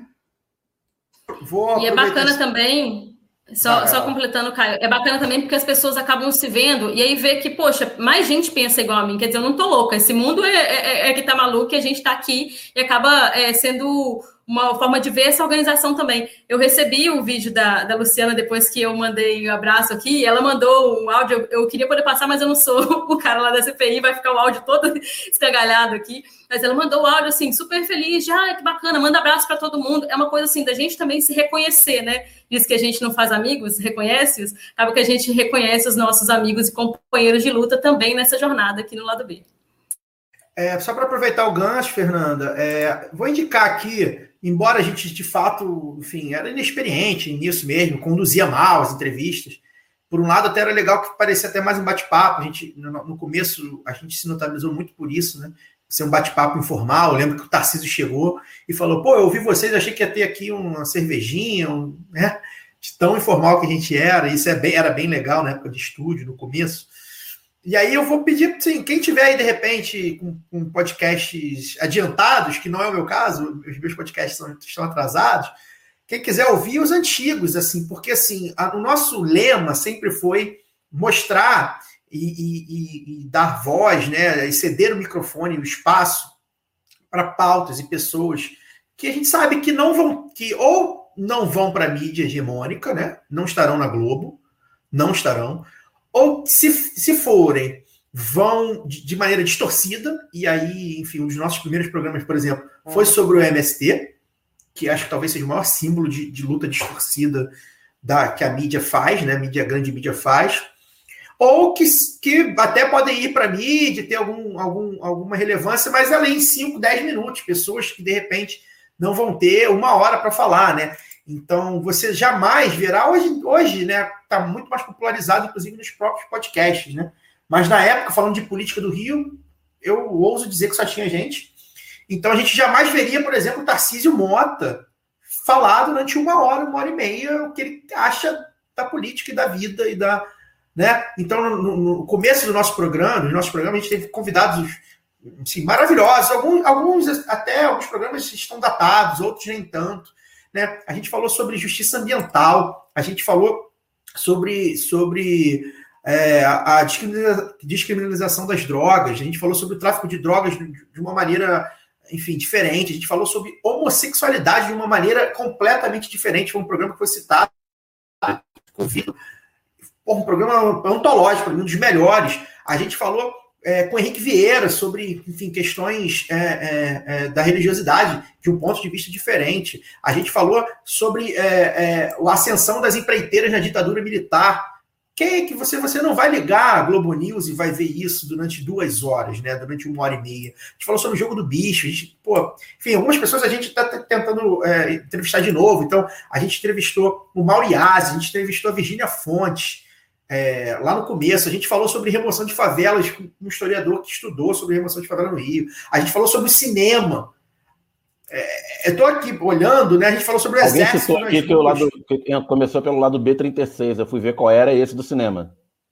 Com Rafael de Luna. Com Rafael de Luna. A gente, a, gente, a gente falou sobre violência, sobre como o fascismo é, é teve aí a, a, a o privilégio de ser violento e, e, a gente não poder reagir com Gustavo Coelho. Foi um programa que eu também adorei. A gente falou sobre anarquismo, é, ações afirmativas, tudo isso com pessoas que estudam, tá, gente? A gente não falou, ah, o que, a gente acha, não. Estudiosos, né? Gente que, que na prática. Isso são os primeiros, tá? Antes de 2018, entre 2016 e 2017 que, enfim, se por um lado a gente não estava tão é, à vontade ali na hora de perguntar, de conduzir a entrevista, por outro, a gente, a gente deu voz, podemos dizer assim, a pessoas que a gente sabe que não, não estarão na grande mídia, né? É, estarão escondidas, não estarão na Rádio TV, não estarão na Rádio Band News, na CBN, não estarão na Folha de São Paulo. É, eu, eu, oi. É, não, isso que você falou é muito importante, eu acho, essa questão da, da da visibilidade, entre aspas, né? Porque é no áudio, não é, visualizando. Mas de, de, dar essa, essa chance das pessoas serem ouvidas, acho que isso é fundamental. Mas uma outra coisa também muito, muito bacana, eu acho que vocês fazem, é, que pelo menos que eu vejo dessa forma, por exemplo, o episódio do Freixo, quando vocês conversaram com o Freixo, que foi tão aguardado, né? Vai, não vai, vai, não vai, e acabou acontecendo. Porque é isso, o Freixo é um cara que ele tem acesso à, Globo, à Veja, né? Volte meia sai notinha, sai alguma coisa dele. A gente percebe que ele tem essa entrada na mídia hegemônica e tal. Mas quando ele está num outro lugar, que é o lugar do lado B do Rio, que é um, um, um espaço, um território da esquerda, a gente percebe a diferença da pessoa, a gente percebe a diferença nas coisas que a pessoa se propõe a falar. É, e, parece que a pessoa fica menos engessada, né? Porque é isso, assim, não vou entrar aqui no mérito de, da avaliação, da opinião que cada pessoa tem ou não do Freixo. Mas é isso, o Freixo ele é esse cara que ele parte de um lugar combativo, ele parte de um lugar de enfrentamento. E acho que quando ele está no lado B do Rio, é como se fosse um regresso, sabe? Um regresso para um lugar em que ele fica à vontade a colocar as opiniões dele, eu acho que de uma forma muito mais nítida e muito mais transparente do que ele coloca, obviamente, numa entrevista, sei lá, para Mônica Bergamo é, por mais que eu goste dela. Mas é isso, assim, eu acho que o, o meio em que a gente em que a gente está, ele facilita com que a gente fique, ah, eu preciso mais pensar no que eu vou falar aqui, porque aqui é um lugar que as pessoas estão predispostas a, a interpretar, a distorcer o que eu vou falar, ou aqui é um lugar em que eu posso realmente ficar à vontade, como, se, como se eu estivesse numa mesa de bar com amigos, com conhecidos, e é um lugar que eu sei que as pessoas elas não, vão, não só vão entender o que eu estou falando, como isso vai ser aprofundado a partir da perspectiva que essas pessoas também já possuem. E eu acho que isso aconteceu com o Freixo, acho que isso aconteceu com o Samia. É, são pessoas que eu vejo que deram entrevistas que foram muito, muito bacanas e muito melhores do que acho que elas dão assim é, em outros espaços. Então tem, tem essa outra função também, sabe? E a gente faz as perguntas é, do ponto de vista de, de onde a gente está também, né? São, e, aí são assuntos, são vieses, né? Vieses existe, gente? Sei lá. Enfim, são vieses que, que simplesmente não são vistos na, na, na mídia hegemônica, né? Então, acho que a gente tem essa vantagem, já que é um momento programa análise, né? A gente está aqui no divã, acho que a gente tem essa vantagem, né? de, de, de, perguntar. Então, a gente, por exemplo, todo mundo aqui, todo mundo aqui, se o segundo turno for 2000, 2022 Lula e Bolsonaro, todo mundo aqui vai votar no Lula, vai fazer campanha, vai para rua, todo mundo. Mas isso não vai me impedir, por exemplo, de fazer perguntas ao Lula, coisas que não, não, não vai, ser um, não vai ser um programa só para dizer que o Lula foi o melhor presidente desse país, embora tenha sido. Vai ser perguntas que, que, que dê ao Lula. É, é, para ele se explicar, para ele explicar as coisas do ponto de vista da esquerda, né? A gente não quer saber da autocrítica do PT, sei lá, do ponto de vista do não fez a reforma que a Folha de, que a Folha acha, a Folha de São Paulo acha, ou que foi com muito corrupto que a Globo acha, né? A gente vai fazer do, do lado da esquerda. Foi assim com o Freixo também, né? Todo mundo aqui votou no Freixo para a prefeitura em 2016 né? Mas, pô, a gente quer saber do Freixo. O Freixo tem certeza que tem que se unir com o Rodrigo Maia e tal. Então, assim, acho que, acho que é, é, é, isso também é importante, né? Inclusive, por isso que a gente assume o que, que a gente é. Né? A gente assume o que, que a gente é. A gente que todo mundo, a gente fala à esquerda, mas enfim, a gente é bem à esquerda. Bem, todos nós aqui. Né? A gente não é uma esquerda, ah, né? A gente é bem à esquerda. E isso é importante porque a gente está tensionando eles. Então, quando a gente quer é, é, ah, porque vocês não entrevistam gente da direita. Gente da direita não, vão, não vai responder. A, a gente não quer emparedar essas pessoas, porque elas não vão responder da forma A gente poderia entrevistar, sei lá, o Eduardo Paes. Muita gente falou, pô, entrevista o Eduardo Paes e tal. O Eduardo Paes não é de esquerda, cara. O Eduardo Paes vai, ficar, vai, ter, vai responder um monte de coisa que nada tem a ver com nada e vai se fazer, e vai dar, tô dando espaço a um cara que tá toda hora na mídia, sabe? Sambando, é, brincando. Então, por que, eu vou dar espaço para esse cara, né? É, profissionalmente, talvez em um, um, outro programa, a gente pode ir, a gente, a gente vai debater, vamos abrir um, abrir um, um novo um programa mensal, que a gente possa, de repente, entrevistar pessoas que não são necessariamente esquerda. Quem sabe? Não vou dizer que não aconteça. Mas a gente, o lado B do Rio de hoje, como a gente se moldou, se fez, a gente precisa dar espaço e ouvir as pessoas que são ou são pouco ouvidas, ou é isso que você falou, né? São ouvidas de outra maneira, de outro viés. Aqui o Gustavo Grifo, parceiro, para cerveja quando estiver podendo. Obrigado, Gustavão. É, gente, é, a gente tem uma pauta para falar do, da questão da energia. Alguém quer falar alguma coisa sobre energia? Daniel, que é especialista no assunto. Isso aí, acho que ainda tá, a galera ainda está gastando bastante. Especialista é bondade sua, né? Especialista é meu pai, inclusive, que é engenheiro eletricista. É, eu, falo, eu, dei uma pincelada, eu acho, nisso no, no programa da, da semana passada, né? A gente está na fase. Uhum. É, se a gente olhar para 20 anos atrás, para o racionamento de 2001, é muito, muito parecido, assim, do tipo, não se falava sobre isso dois meses antes. Às vezes uma notinha ali, outra aqui, não, os reservatórios estão baixos e tal. É, talvez tenha que tomar alguma medida. E uma semana antes teve uma, uma reunião de emergência no Planalto falou: ó, fodeu, vai ter que vai ter que ter racionamento, corte de 20% linear, e daí montaram um comitê de crise, anunciaram medidas e tal. É, considerando a, a, competência média dos gestores atuais, é, 2001 era o governo Fernando Henrique, era um governo minimamente funcional, né, considerando a competência média, eu não duvido de nenhum cenário é, pessimista é, nesse, nesse sentido. E as reações até agora foram extremamente débeis, né? Cara, aumenta a tarifa é, emergencial aí e, e vendo o que, que dá e torce para chover. É, se não chover, nesse, no período que não é o período de, de chuva, pode ser que chova, enfim.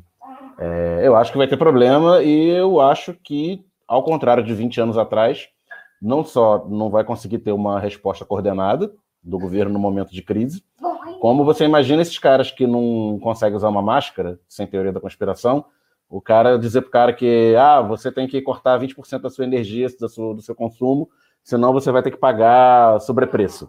Imagina essas redes sociais é, da vida aí dos gabinetes do ódio, o que, é que, vai, o que, é que vai acontecer. Alguém quer fazer algum comentário sobre essa questão Eu da energia? Eu quero vai, só Fernanda. comentar um, uma coisinha rapidinho aqui em relação à política ambiental, né? Isso também é um super reflexo da política ambiental desse governo. Ela, ele destruiu tudo, tudo que ele pode destruir, ele está destruindo. E isso é um reflexo que vai só aumentar, né? Assim, e não e, e vai e tomara que passe e acabe esse governo, mas isso pode ser carregado para muito mais tempo nas nossas vidas. Esses impactos todos causados por tanto desmatamento, por tanto consumo de água dos rios das grandes monoculturas e de acabar com os órgãos ambientais, que, é, como é um governo genocida, ele quer matar de todas as maneiras, né? Então, ele aplica a política para matar mesmo, é, a política dele é matar, então eu acho que estarmos atentos para essa questão ambiental é, nesse momento é muito importante, e nesse comitê aí que eles criaram, é, não tem órgão ambiental nenhum, né? Eles não chamaram ninguém dessa área para dialogar, é, então é muito importante que a gente se atente a isso, porque, infelizmente, a gente, a gente tirou, a gente não, eles tiraram um, um ministro do meio ambiente e colocaram outro completamente alinhado a, a, ao que eles fazem, óbvio, né? Só, quem está ali é porque está alinhado com eles. Então, vai continuar passando a boiada, e isso é muito sério. É importante ponderação. É... Alguém tem mais algum comentário sobre essa pauta? Porque eu vou abrir para as perguntas. Né? A gente está iniciando aí o. Iniciando não, né? Finalizando o programa, já chegando daqui a pouquinho, a gente vai encerrar. E aí, Laura, você, você já fez todas as perguntas que você que anotou aí? Você tem alguma coisa para perguntar para a gente? Você que está de entrevistador. Não, é, é, é, eu- era isso, assim, eu tinha algumas curiosidades, porque são, são coisas que eu, eu falo sempre assim, eu faço perguntas que eu ou gostaria de responder, ou já tenho algumas respostas e quero saber dos outros, porque eu tô sempre, eu sou mineira, né, gente? Mineira adora um dedo de, po- um dedo de prosa. Então eu tô sempre querendo continuar. Vai ser até difícil terminar aqui hoje. No bar tá- com a tá bom. bebidinha, né, Luara? Um dedinho de prosa É. no bar com a bebidinha, né? A cachaçinha e vida boa, a gente gosta. Ah, Mas é, é isso, assim, as perguntas vão rolando E também. o Eu- eu- torresminho eu- também, né? Torresmo, gente, nossa, Nossa, o coração nossa, chega a não. palpitar. Hein? Mas é que eu já voltei. Ainda mais com os gols do Zarate que eu tô vendo aqui, ó. Gente, É. quem aqui, quem aqui dessa mesa já tomou a vacina? Só eu e eu e Lana ou mais alguém tomou? Ó, se, se, a, se, o, se o Eduardo Paes estiver cumprindo aí o calendário, dia 26 de julho. Eu tenho tá ligado? calendário. Agora, Você tá- semana que vem, calendário. Sexta-feira que vem. Olha aí, que maravilha. O meu, o meu só no Aqui final em do Vila mês. Velha chegou hoje aos 35. Sexta-feira. Chegou hoje a qual, qual, qual idade? 35. Chegou a 35 Eu ainda. Eu, é, aqui. Ah, eu você- ainda tô. Ainda, ainda sou, sou jovem. Rio hoje tô tá 44. K-pop. 44? Então eu também vou Rio tomar 44. em breve. Ai, meu Deus, eu só penso nisso, gente. É isso. Ô, Fernanda, saiu o assim. calendário, saiu o calendário até 37, eu acho. 36 e 37. É nós na Daqui fila a duas semanas. vacina.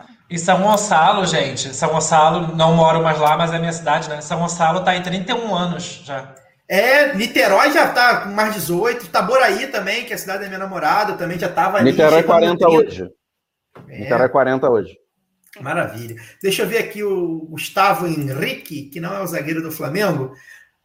Ainda bem, uma pequena contribuição para a cerveja da galera. São muitos programas excelentes, mas como professor universitário, eu me emocionei no programa com a Júlia Aguiar, pós o 15M de 2019. Cara, isso parece que foi em outro século, né? Nossa, foi bem legal. O programa com a Júlia foi bem legal. Júlia representando os estudantes lá organizados. Pô, foi muito maneiro mesmo esse programa. Foi muito maneiro. Tem isso, tem uns programas que não são tão hypados, assim, vamos dizer, né? Com grandes figuras e tal, mas que são programas que, que, que batem legal na gente, assim, né? São muitos programas, muitos assuntos. A gente nem falou sobre todos aqui, né? Enfim. O Fabrício Abelha Cavenaghi nunca foi sorte, sempre foi competência, isso. Tamo junto, valeu, Fabrício. É, gente, então, se vocês quiserem, o pessoal falando aqui do Igor Julião também, foi, foi um puta programa, é legal. É, então, se vocês quiserem, a gente está encerrando o programa, a gente vai abrir a pauta para vocês deixarem perguntas, ou sobre o lado B, sobre, enfim, amenidades, ou sobre política, enfim, a gente está aqui para dar nosso pitaco também. É, Fagner, você quer falar sobre a questão do racionamento aí? Já está economizando energia? O que, que você acha aí que o seu, seu presidente Bolsonaro vai aprontar? Só faltava essa, né? Ter racionamento de energia. Cara, assim, é, muito, fica até meio repetitivo falar, cara, porque esse governo ele, ele, é na, ele é na prática tudo aquilo que a gente falou lá em outubro, entre agosto e outubro de 2018, cara. A gente deu toda a planta do que ia acontecer. A única coisa que a gente não previa era a pandemia, né? Que isso realmente não tem como prever. Mas do ponto de vista político-administrativo, tudo, tudo que está acontecendo, cara, a gente falou, tudo está acontecendo. Né? O desmonte é, educacional, o desmonte nas empresas públicas, né? É, a relação conturbada com o Congresso, tudo isso, cara, a gente, a gente previu. Assim, essa é a verdade. É, então, não tem nem muito o que falar, não. É só esperar o pior mesmo e, e torcer para que o pior, na verdade, é, por algum milagre divino, se, se postergue né, a, a tempo da gente derrubar esses canalhas todos aí, seja pela mobilização popular, seja pelo voto em 2022. É, eu, eu, tô, eu sou um pouco cético com relação ao impeachment, pelo, pelo tempo. Eu acho que a gente tem que continuar fazendo pressão mesmo na rua, é, no sentido de sangrar cada vez mais esses, esses demônios, né? É, porque a minha perspectiva é que em 2022 o Bolsonaro chegue é, assim, inviabiliz, totalmente inviabilizado, assim, eleitora, eleitoralmente inviabilizado. O meu, a minha perspectiva é essa. Eu acho que ele vai chegar a presidente, acho que não, acho que não vai cair, mas vai chegar totalmente inviabilizado, né? E, e eu acho que é o, é o que nos resta. Assim. A gente se colocou, infelizmente, num beco sem saída. Na verdade, a única saída hoje para o beco é o cemitério. E, e a gente tem que dar graças a Deus se a gente não entrar nessa. Porque a, única coisa, a única saída aqui no gestor, né? além do, do, do local acuado que nós estamos, é a porta do cemitério. Então, não entrar na porta do cemitério, a gente já está no lucro. Né? É, Infelizmente, assim, o Brasil né, viu, viu o, o, poço e falou: vou mergulhar de cabeça. E mergulhou. Mergulhou. Não é por falta de. Assim, entre 210 milhões de brasileiros, o Brasil conseguiu eleger o, o mais bizonho de todos. Né, sob todos os pontos de vista.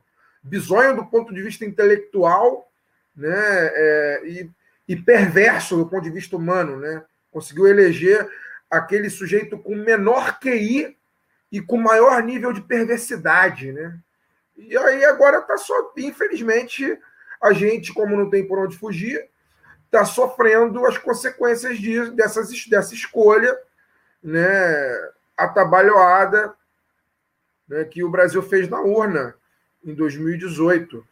É, então, o que tiver que acontecer de pior daqui para frente, seja racionamento, seja qualquer outra coisa, seja quarta, quinta, sexta onda da Covid, eu espero que tudo isso espere um pouquinho, né? Só um pouquinho, só uns meses, para que, de alguma maneira, esse desgraçado já tenha saído do poder, né? Para que a gente possa conseguir é, reconstruir o mínimo do país, assim, o mínimo, sabe? Voltar aquela mínima, aquela sensação de tipo assim, eu quero acordar. O meu sonho é acordar um dia e falar, porra, nem preciso me preocupar com o que está acontecendo em Brasília, sabe? Nem quero falar sobre isso. Vou falar do Fluminense, vou falar da Portela, vou falar de qualquer outra coisa, né? De qualquer besteira, mas sabe, o que está acontecendo na Câmara, para mim, pouco me importa. É, porque eu acho que é isso, assim. É, o, o nível de adoecimento da sociedade é, é tanto que a gente não consegue relaxar, porque cada segundo parece que a gente está perdendo um direito a mais, entendeu? E eu quero chegar num dia que eu não me preocupe mais em estar perdendo o direito, nem que seja um dia, sabe? É, eu quero um dia de descanso, para no outro eu voltar a pensar, e voltar a debater, e voltar a militar, e voltar a me organizar, mas eu quero um dia de descanso. Eu quero deitar um dia na cama e falar, porra, não tiraram nenhum direito meu hoje. Puta que pariu, ainda bem. Sabe? Porra, sabe, não, sabe, eu quero deitar um dia e falar, caraca, eu não, não corro risco de ser preso por um artigo que eu escrevi. Não corro risco de ser preso por aquilo que eu falei no meu programa. No dia que, eu, no dia que acontecer isso, cara, assim, eu vou recuperar, eu acho que eu e muita gente vai recuperar alguns anos de vida que nós perdemos nesses quatro anos que a gente está vivendo nesse inferno. Entendeu? Que eu não digo nem quatro, porque é, é, é de merecer um inferno anterior, porque o golpe de Estado que foi perpetrado é, desde antes de 2016 já era uma situação infernal, assim, já era um inferno viver no Brasil em 2015, né, desde que o Aécio Neves se recusou a aceitar o resultado da eleição de 2014. Era um inferno viver no Brasil é, quando o Temer golpeou a Dilma. Né? Aquele momento já era um inferno, já era um inferno deitar, era um inferno acordar, era um inferno trabalhar, era um inferno debater política. E eu só quero chegar num dia que eu não tenha que me preocupar com isso um dia só.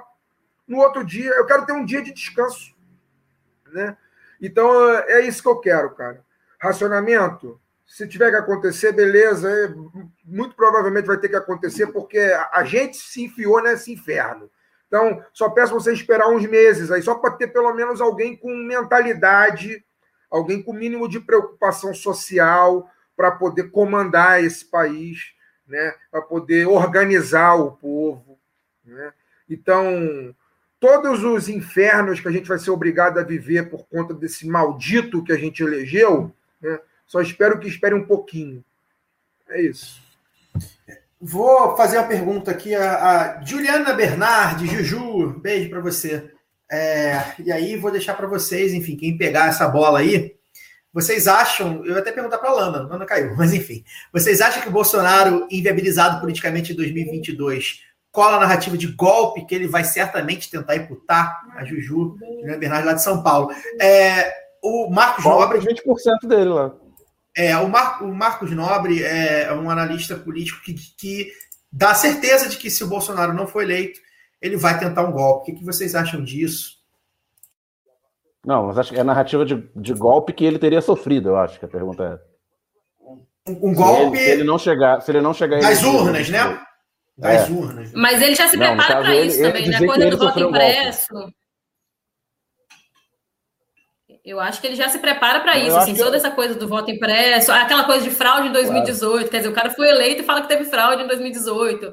É, é a dele, né? Que é aquela coisa que Trump tentou também incitar esse pessoal maluco aí que não tem disposição. É, ele é, coloca em, em xeque toda hora o sistema político, né? Foi, foi como, como foi o Fagner, se não me engano, tanta gente passou por aqui. Acho que foi o Fagner que falou. Ele, ele é um cara que, é, que ele, ele usa a democracia para colocar a própria democracia, que ele atua em xeque o tempo inteiro, né? É, Vou, vou ler aqui a galera, para encerrar, a galera aqui. A Luciana botou aqui uma merrequinha para nós. Vocês me dão força para lutar contra esse governo. Tamo junto. Luciana, fã e mãe do Felipe. Um beijo para o Felipe também. Foi a Luciana que eu falei aqui. Obrigadão, ah, Luciana. Ah, a Luciana, que estava vendo a gente, que o filho chegou. Ah, legal. Olha aí. Um beijo para mãe e filho também. Minha mãe deve estar assistindo também. Beijo, mãe. É, minha mãe, pô, tá aqui. Quando, rapaz, quando eu tirei. Para quem não viu nas redes sociais, né? Eu tirei foto com o Lula. Tentei entrevistá-lo, não deu certo a entrevista. Falei assim: bem, vai sair o jornalista, vai entrar o eleitor. E aí tirei uma foto com o Lula, postei nas redes sociais, bombou e tal. Rapaz, minha mãe quase chorou. Ah, meu filho, com o Lula, eu fiquei emoção, me dá uma esperança. Falei, é. é, é eu meu pai posta minha foto até hoje, Caio. Eu não tava. Meu pai todo, todo mês ele posta a minha. É, eu não estava tão esperançoso assim, mas é, é isso. Pelo menos a gente se apega a alguma coisa na esperança. O, o Rafael Zaú falou um negócio que é verdade, né? Racionamento de energia no teletrabalho vai ser foda. Eu ia comentar isso. E ia falar também que racionamento e o lado B fazendo live de duas horas, quer dizer, ninguém pode contestar o nosso compromisso em derrubar o Bolsonaro. É, pois é. é o, agro, o agro que poupe, né?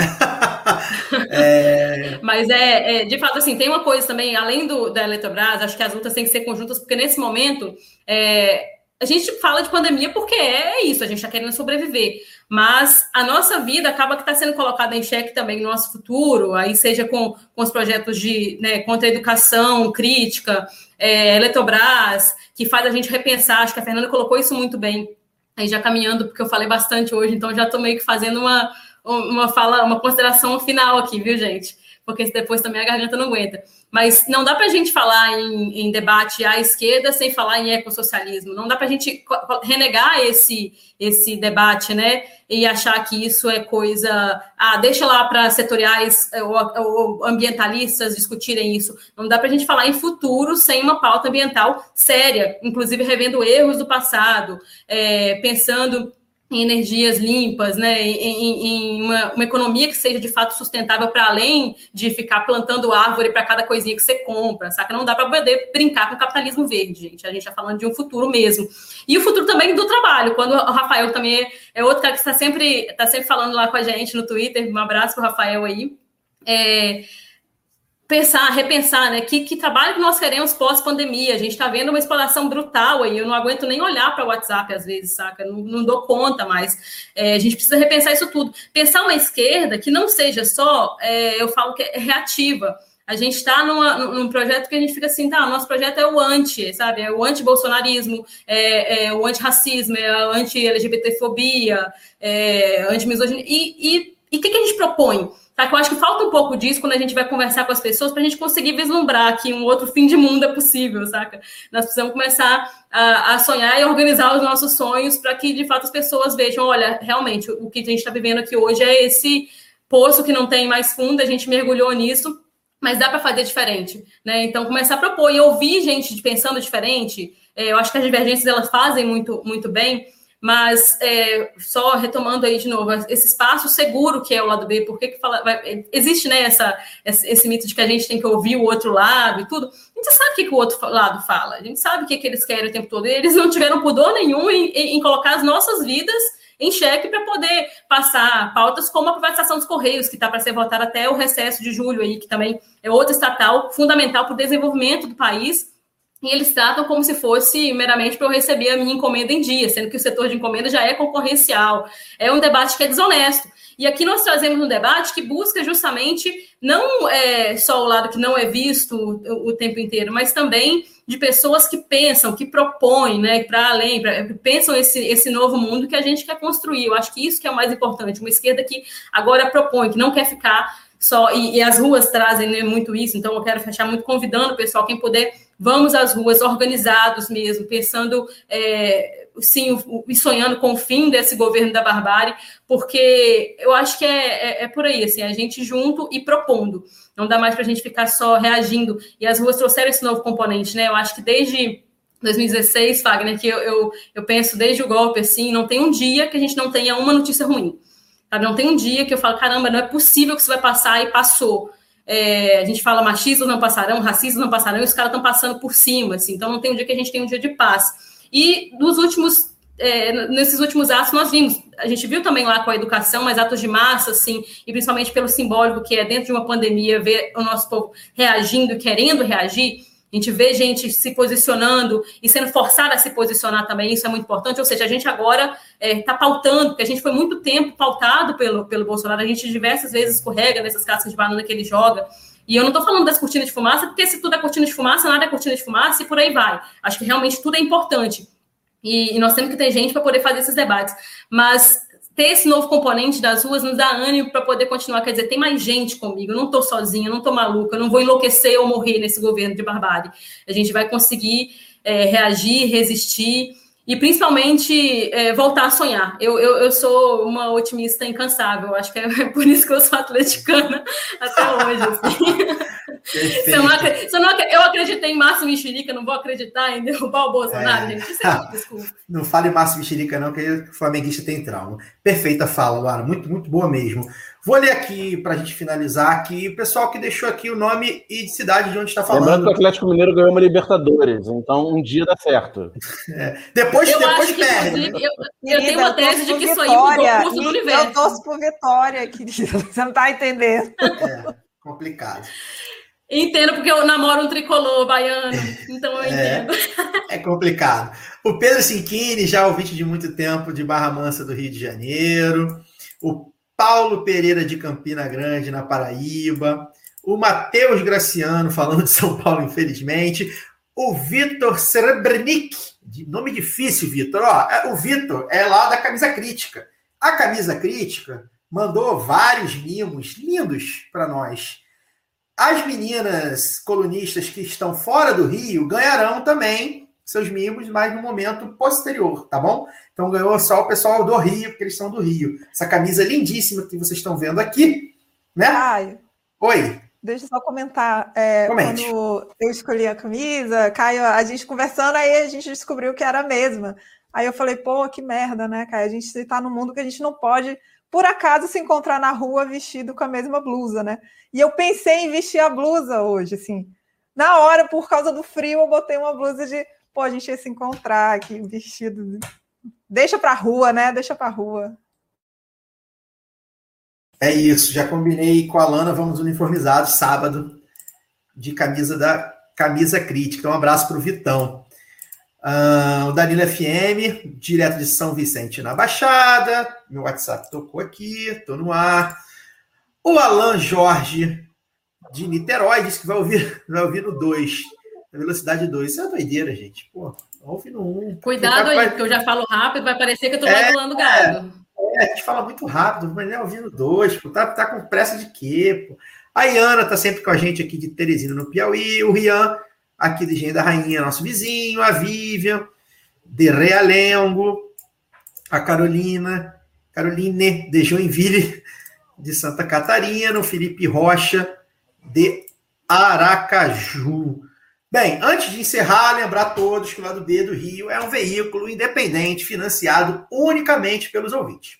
Então a gente convida todos e todas que estão nos ouvindo e agora, né, nos vendo, a nos apoiar financeiramente. Acesse padrim.com.br barra lado B do Rio ou procure lado B do Rio no PicPay para assinar nossos planos de apoio. A partir de R$ reais, você ajuda a manter o lado B funcionando. A nossa próxima meta é a volta do documento lado B, especial mensal onde contamos a história de episódios e personagens do passado. É, vai ter o sorteio, né? Para os ganhadores, todos os ganhadores já responderam. Em breve está chegando aí para vocês aí os livros, tá? E o sorteio de junho e julho, provavelmente, enfim, nos, nos próximos dias, ainda não sei o que, a gente vai sortear. Fiquem ligados nas nossas redes sociais, nos próximos programas, enfim. Gente, Lana, muito obrigado pela sua participação. Você que tem estado aqui com a gente nas lives, voltará mais vezes. É, o pessoal que pede aí, poxa, a gente quer as colunistas no, no, lado B do Rio tradicional, está tentando fazer aí uma, uma, um rodízio, né? Enfim, a Laura participou, a Fernanda não pôde participar, mas em breve, enfim, todas participarão. A gente vai estar, de alguma forma, colocando todas na, na mesa do lado B do Rio. Obrigado, Lana. Obrigada, agradeço muito o convite mais uma vez. Esse negócio de ir pro programa normal, eu nem sei se eu consigo, gente. Assim, eu nunca, acho que eu nunca entrevistei ninguém de fato, então a, a Luara fez muito bem no, no, no Greg, né, que eu ouvi. E, desculpa, gente, a gata, ela tá o tempo todo subindo, desconectou, aí eu caio, eu volto, vocês estão percebendo, né? Mas quero agradecer muito o convite mesmo. E é isso, vamos para as ruas, dia 3, quem puder, claro, quem se, se sentir seguro, segura com isso. Mas a gente por favor, vamos para as ruas para dar o nosso recado, para dizer que a gente não aguenta mais e a gente não aceita mais. A gente nunca aceitou, né? Mas agora sim, a gente está conseguindo ter pernas e voz suficiente para poder se mobilizar, para poder se colocar contra esse genocídio, né? O pior do Bolsonaro não é ser, não é ser corrupto, é ser um genocida que matou mais de 500 mil pessoas, né? E ele também, além de genocida, que é o principal, ele é corrupto. A gente não está indo para a rua porque ele é um corrupto, porque a gente descobriu isso agora, né? A gente sabe que vai ter gente que vai agora para a rua, talvez, lá de verde e amarelo, beleza, pode ir, mas é, entendendo que quem puxou as ruas foi a esquerda, foi a gente, a gente que liderou esse processo, tem liderado esse processo é, de reconstrução, é um processo de reconstrução mesmo, de se dizer não só ante alguma coisa, mas propor também um novo horizonte, propor um novo futuro, como a Luara falou, e acho que é isso. Quem puder vai para as ruas, eu acho que vai ser maior, vai ser mais bonito, e tem sido um processo de cura, né? Ir para a rua tem sido um processo de cura, você rever as pessoas, reencontrar as pessoas, pessoas que você não via há um ano e meio, às vezes dois anos, né? Até mais, porque tem pessoas que a gente já não via por outros motivos há mais tempo. Então tem sido um processo muito potente, muito forte, e é isso, a gente constrói a nossa luta nas redes, nos podcasts, na escrita e também na rua, também na militância organizada, também nos partidos, também nos sindicatos, nos movimentos sociais. A gente constrói a nossa luta o tempo todo, por todo o caminho que permitir. A gente vai meter o pé e vai construir essa luta, não só contra o Bolsonaro, mas contra o neoliberalismo, contra essa porcaria toda que está instalada hoje no Brasil. Beijo, gente. Obrigada, viu? É isso, mano. Perfeito. Antes de girar aqui, lembrar a vocês, as mamatinhas dos ouvintes, né? Digitando o código lado B na hora da compra, você tem 10% de desconto na veste esquerda. Né? As estampas lá, pô, estampas lindíssimas, hein? Lélia Gonzalez, Mercedes Souza, Paulo Freire, Che Guevara, Marielle, Malcolm X, enfim, tem umas estampas bem legais aí para agora que a gente está indo à, à, rua com mais frequência para lutar. Tá aí a, a, dica da veste esquerda. Então acesse vesteesquerda.com.br utilize seu código lado B. A molezinha também da live show da cantora Maíra Freitas, que será realizado no dia 10 de julho, às 8 horas da noite. A Maíra apresenta o show inédito Tambor Atento, um mergulho nas canções que embalam a vida e o presente no abraço musical em tempos de confinamento. Compre o ingresso em www.simpla.com.br, S-Y-M-P-L-A.com.br. Utilize o cupom lado B e pague apenas 15 reais para assistir a este showzaço. 20% de toda a renda da live show será destinada a projetos sociais de combate à fome. Luara Ramos. Muito obrigado, Luara. Garganta aguentou, hein? Aguentou, eu me guardei a semana inteira e falei tudo hoje. e também porque eu não, não gastei gritando os quatro gols que foram golaços aqui do Galo, só vi alguns, isso deu uma espiada. Mas agradecer aí, é uma responsabilidade danada, porque live, né, não tem edição, a gente manda ver aqui. É, eu acho que é importante dizer também, nós estamos chamando tanto para as ruas, mas, é, como a Luna falou, quem não se sente seguro também tem um papel de dar... É, de fazer ecoar né, as nossas vozes nas redes também. É muito importante que os movimentos sejam vistos. Né? A gente sabe que tem. É, vimos lá o primeiro ato, não foi, foi quase que, que negligenciado aí pela grande mídia, é, porque eles ainda estão tentando entender para que lado que eles vão, né? Como é que eles vão é, falar que existe uma, uma oposição organizada, é, uma oposição popular, né? Organizada contra Bolsonaro. Isso é muito importante até para a gente é, daqui a pouco, como foi perguntado aqui, é, resistir a esses possíveis é, reivindicações de, de, golpe aí que a extrema-direita tem organizado. E então todo mundo tem o seu papel nessa luta, gente. Acho que é, isso é, é muito importante a gente colocar. Não dá para a gente. Eu, eu, falo sempre de não fetichizar as ruas, porque às vezes as pessoas acham que é simplesmente você ir, né? E não, tem, tem uma uma organização por trás, tem uma pauta que é uma pauta progressista, é uma pauta de esquerda, é, é, a vacina no, no braço, comida no prato, é fora Bolsonaro, porque a gente quer esse cara longe da política, não é longe só do Planalto, é longe da política. A gente não quer ver nem ele, nem os filhos dele, nem os compassos dele ocupando nenhum tipo de espaço, não é a política que a gente acredita. Então, dizer o que, que a gente quer, né, para além do, do, do, que foi o ele não, não vou tecer as críticas aqui, nem, nem nada do que já foi falado, tudo é mais que a gente sabe o que, que a gente não quer. Então, vamos dizer também o que, que a gente quer. Acho que é, que é, isso, assim. Então, levar as nossas bandeiras que podem ser incorporadas, sim, a esse movimento, é, mas sem esquecer que ele tem uma pauta muito óbvia, muito, muito evidente, assim, de que a gente tem que direcionar, sim, e continuar construindo junto. É, esse espaço aqui foi, foi muito bacana, o, o, papo, me senti também muito, muita vontade, quero agradecer muito a vocês pela oportunidade de estar agora como colunista do lado B, tem sido um aprendizado diário, e espero que a gente possa continuar batendo mais papo aí, trocando ideias nos, nos grupos, grupo do Telegram também, direto do uma passada lá, não consigo ver tudo, mas porque tem muita gente falando muita coisa boa o tempo inteiro. É, então, só agradecer, agradecer a Fernanda, nossa nova apresentadora aí, agradecer ao Daniel, a gente está se reconhecendo agora, né? O Caio, eu, eu seguia antes né, no, no, no Twitter mas a gente vai acabando né, conhecendo mais, Fagner também, Lana, que está sempre, é, é, sempre um grande prazer e está sempre é, mandando a real lá no Twitter também, o pessoal fala muito da Lana Pistola, mas a Lana lá é, é sempre muito, muito assertiva, é muito bom de ver. É, e também a Alciso, que já a gente trocou ideia antes né, nas, nas produções e tudo, e foi muito bacana para esse começo.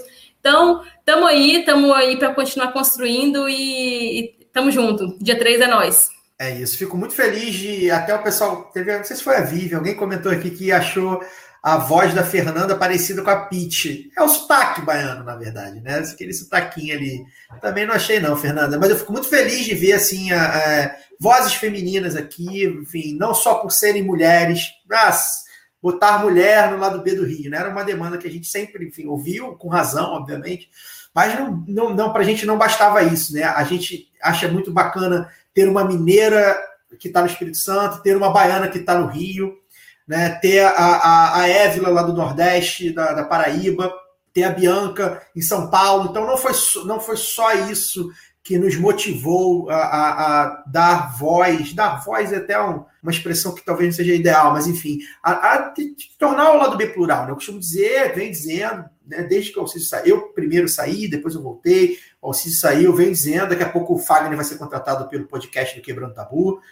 É, o lado B do Rio não pode ser mais só é, ah, os quatro caras, então os três caras que falam e tal. É, não pode ser mais só isso. A gente, a, a, gente tem muita audiência, a gente tem muita gente querendo ouvir a gente, lendo a gente. E aí, num dia que o Fagner tá mal, o Daniel tá mal, o Caio tá mal, não tem programa, não tem nada. Acho que, ah, acabou, hoje eu não tô afim, tô, tô ah, hoje estou trabalhando muito. Não vai ter mais isso, né? A gente agora atua como um veículo e por isso a gente está aqui, enfim, é, tentando aumentar aqui o nosso casting, né?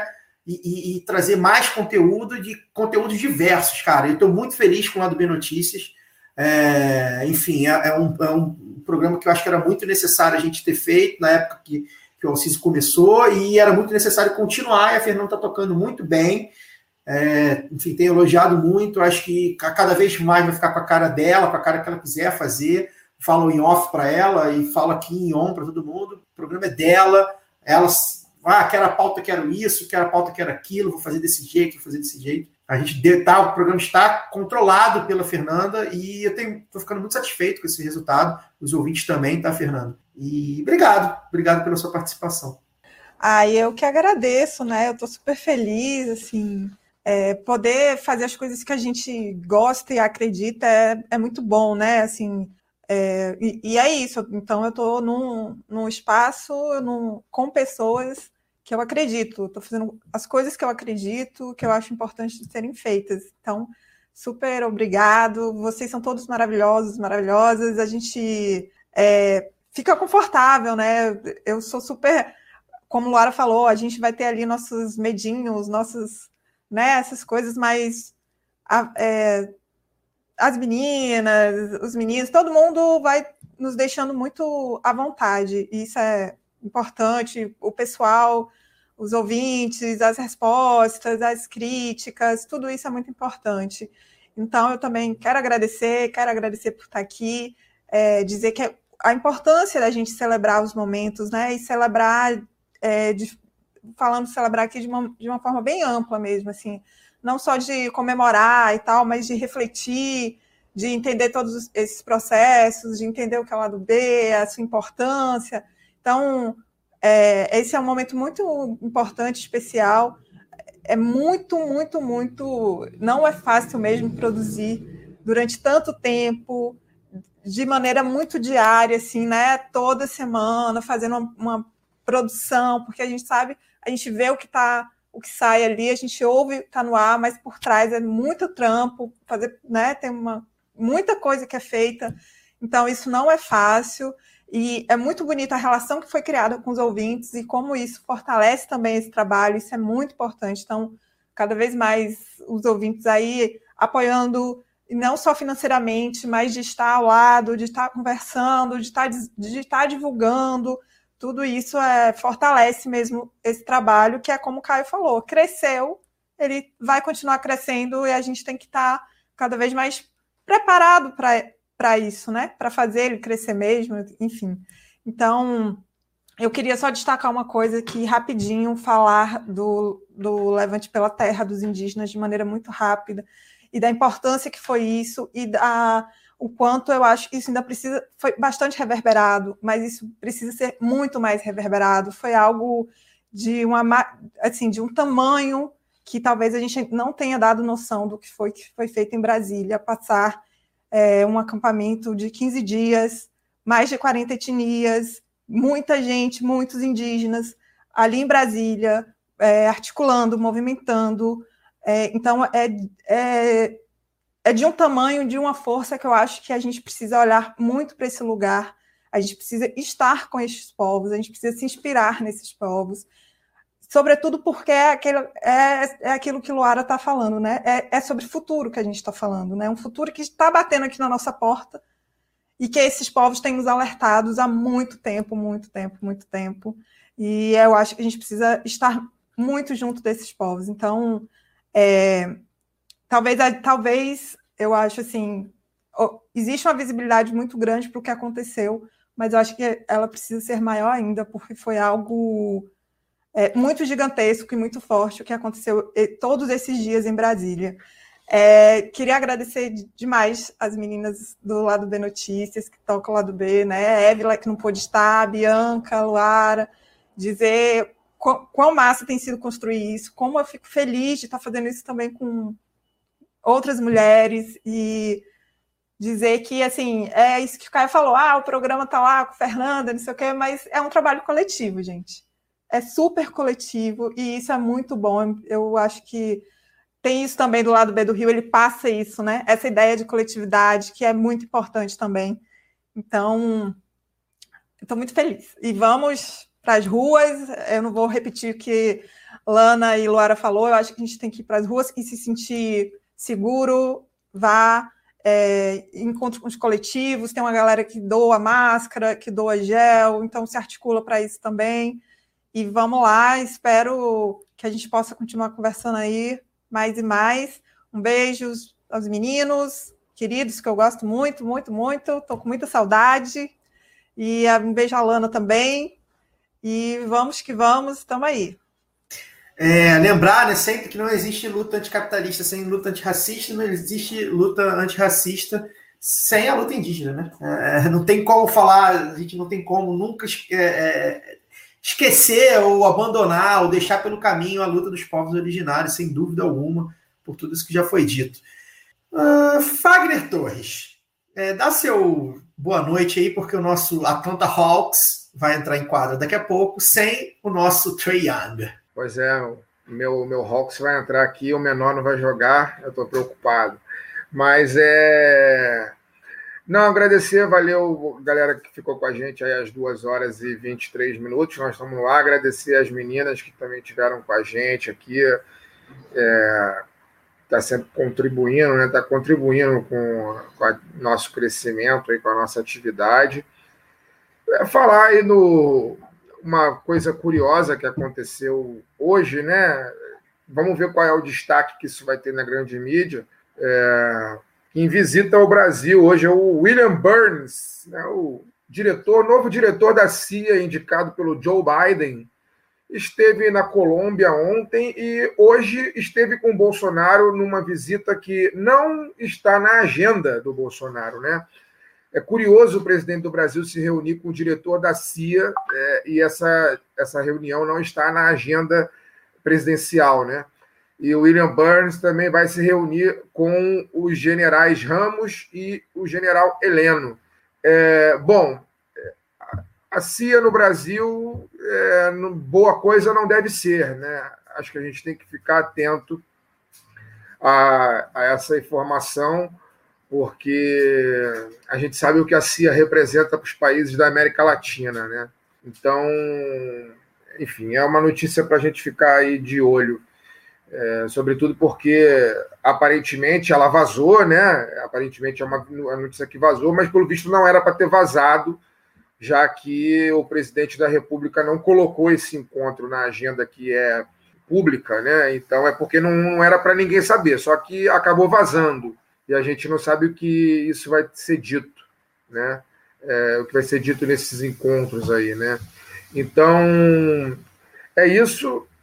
E só endossar o que todo mundo já falou, é, é, a gente tem essa tarefa aí, não é só fora do Bolsonaro, né? O Bolsonaro tem que cair, mas ele tem que cair, tem que perder direito político, tem que ter bens confiscados, tem que ser preso, não só ele, mas ele, os filhos, os colaboradores diretos, todos eles, os financiadores, esses empresários aí, Carlos Wizard, é, Velho da Van, essa turma toda é, tem que ser julgada dentro da lei e cumprir pena por tudo isso que causou, que eles causaram ao Brasil nesses anos aí que hoje culmina com 523 mil mortos, né? entre eles aí pessoas da, das nossas famílias, nossos amigos, vizinhos, pessoas conhecidas, amigo de amigo, enfim. Todo mundo tem alguém conhecido que morreu de Covid, alguns dentro da própria casa. Né? É, e aí acho que é em nome dessas pessoas que Bolsonaro, essa escória que anda com ele toda, tem que ser julgada e exemplarmente punida, para que daqui a 30 anos os nossos filhos e netos não passem pelo que a gente está passando. Né? A gente não pode cometer o, o, erro dos nossos pais de não julgar o, os, o esgoto da ditadura, esgoto que nos deixou o Bolsonaro de herança. É isso. É isso, né? O que a gente estava conversando outro dia até em off, né? O que nos motiva, né? A estar aqui, estar na luta ainda, é a gente, enfim, chegar lá no final, seja lá quando for, espero que o mais breve possível, e a gente possa dançar sobre o cadáver, que seja o cadáver político, mas enfim, se for o cadáver físico, ótimo, do Bolsonaro. Embora eu não acredite, né? Os bandeirantes estão aí com monumentos, os, os escravocatas estão aí com nome de ruas, os ditadores estão aí, enfim, morrendo de pijama, mas vamos ver. Daniel, obrigado, boa noite, querido. Boa noite, é, valeu todo mundo aí pelas duas horas e meia aqui de, de live nesta quinta-feira fria na maior parte do país. É, vamos aos próximos 200. Até lá. É isso. Então, eu só dou tchau para todos. Obrigado aos que ficaram ao vivo com a gente. Obrigado aos que estão ouvindo no feed também. Semana que vem tem mais um lá do B do Rio, o 201. Valeu, gente.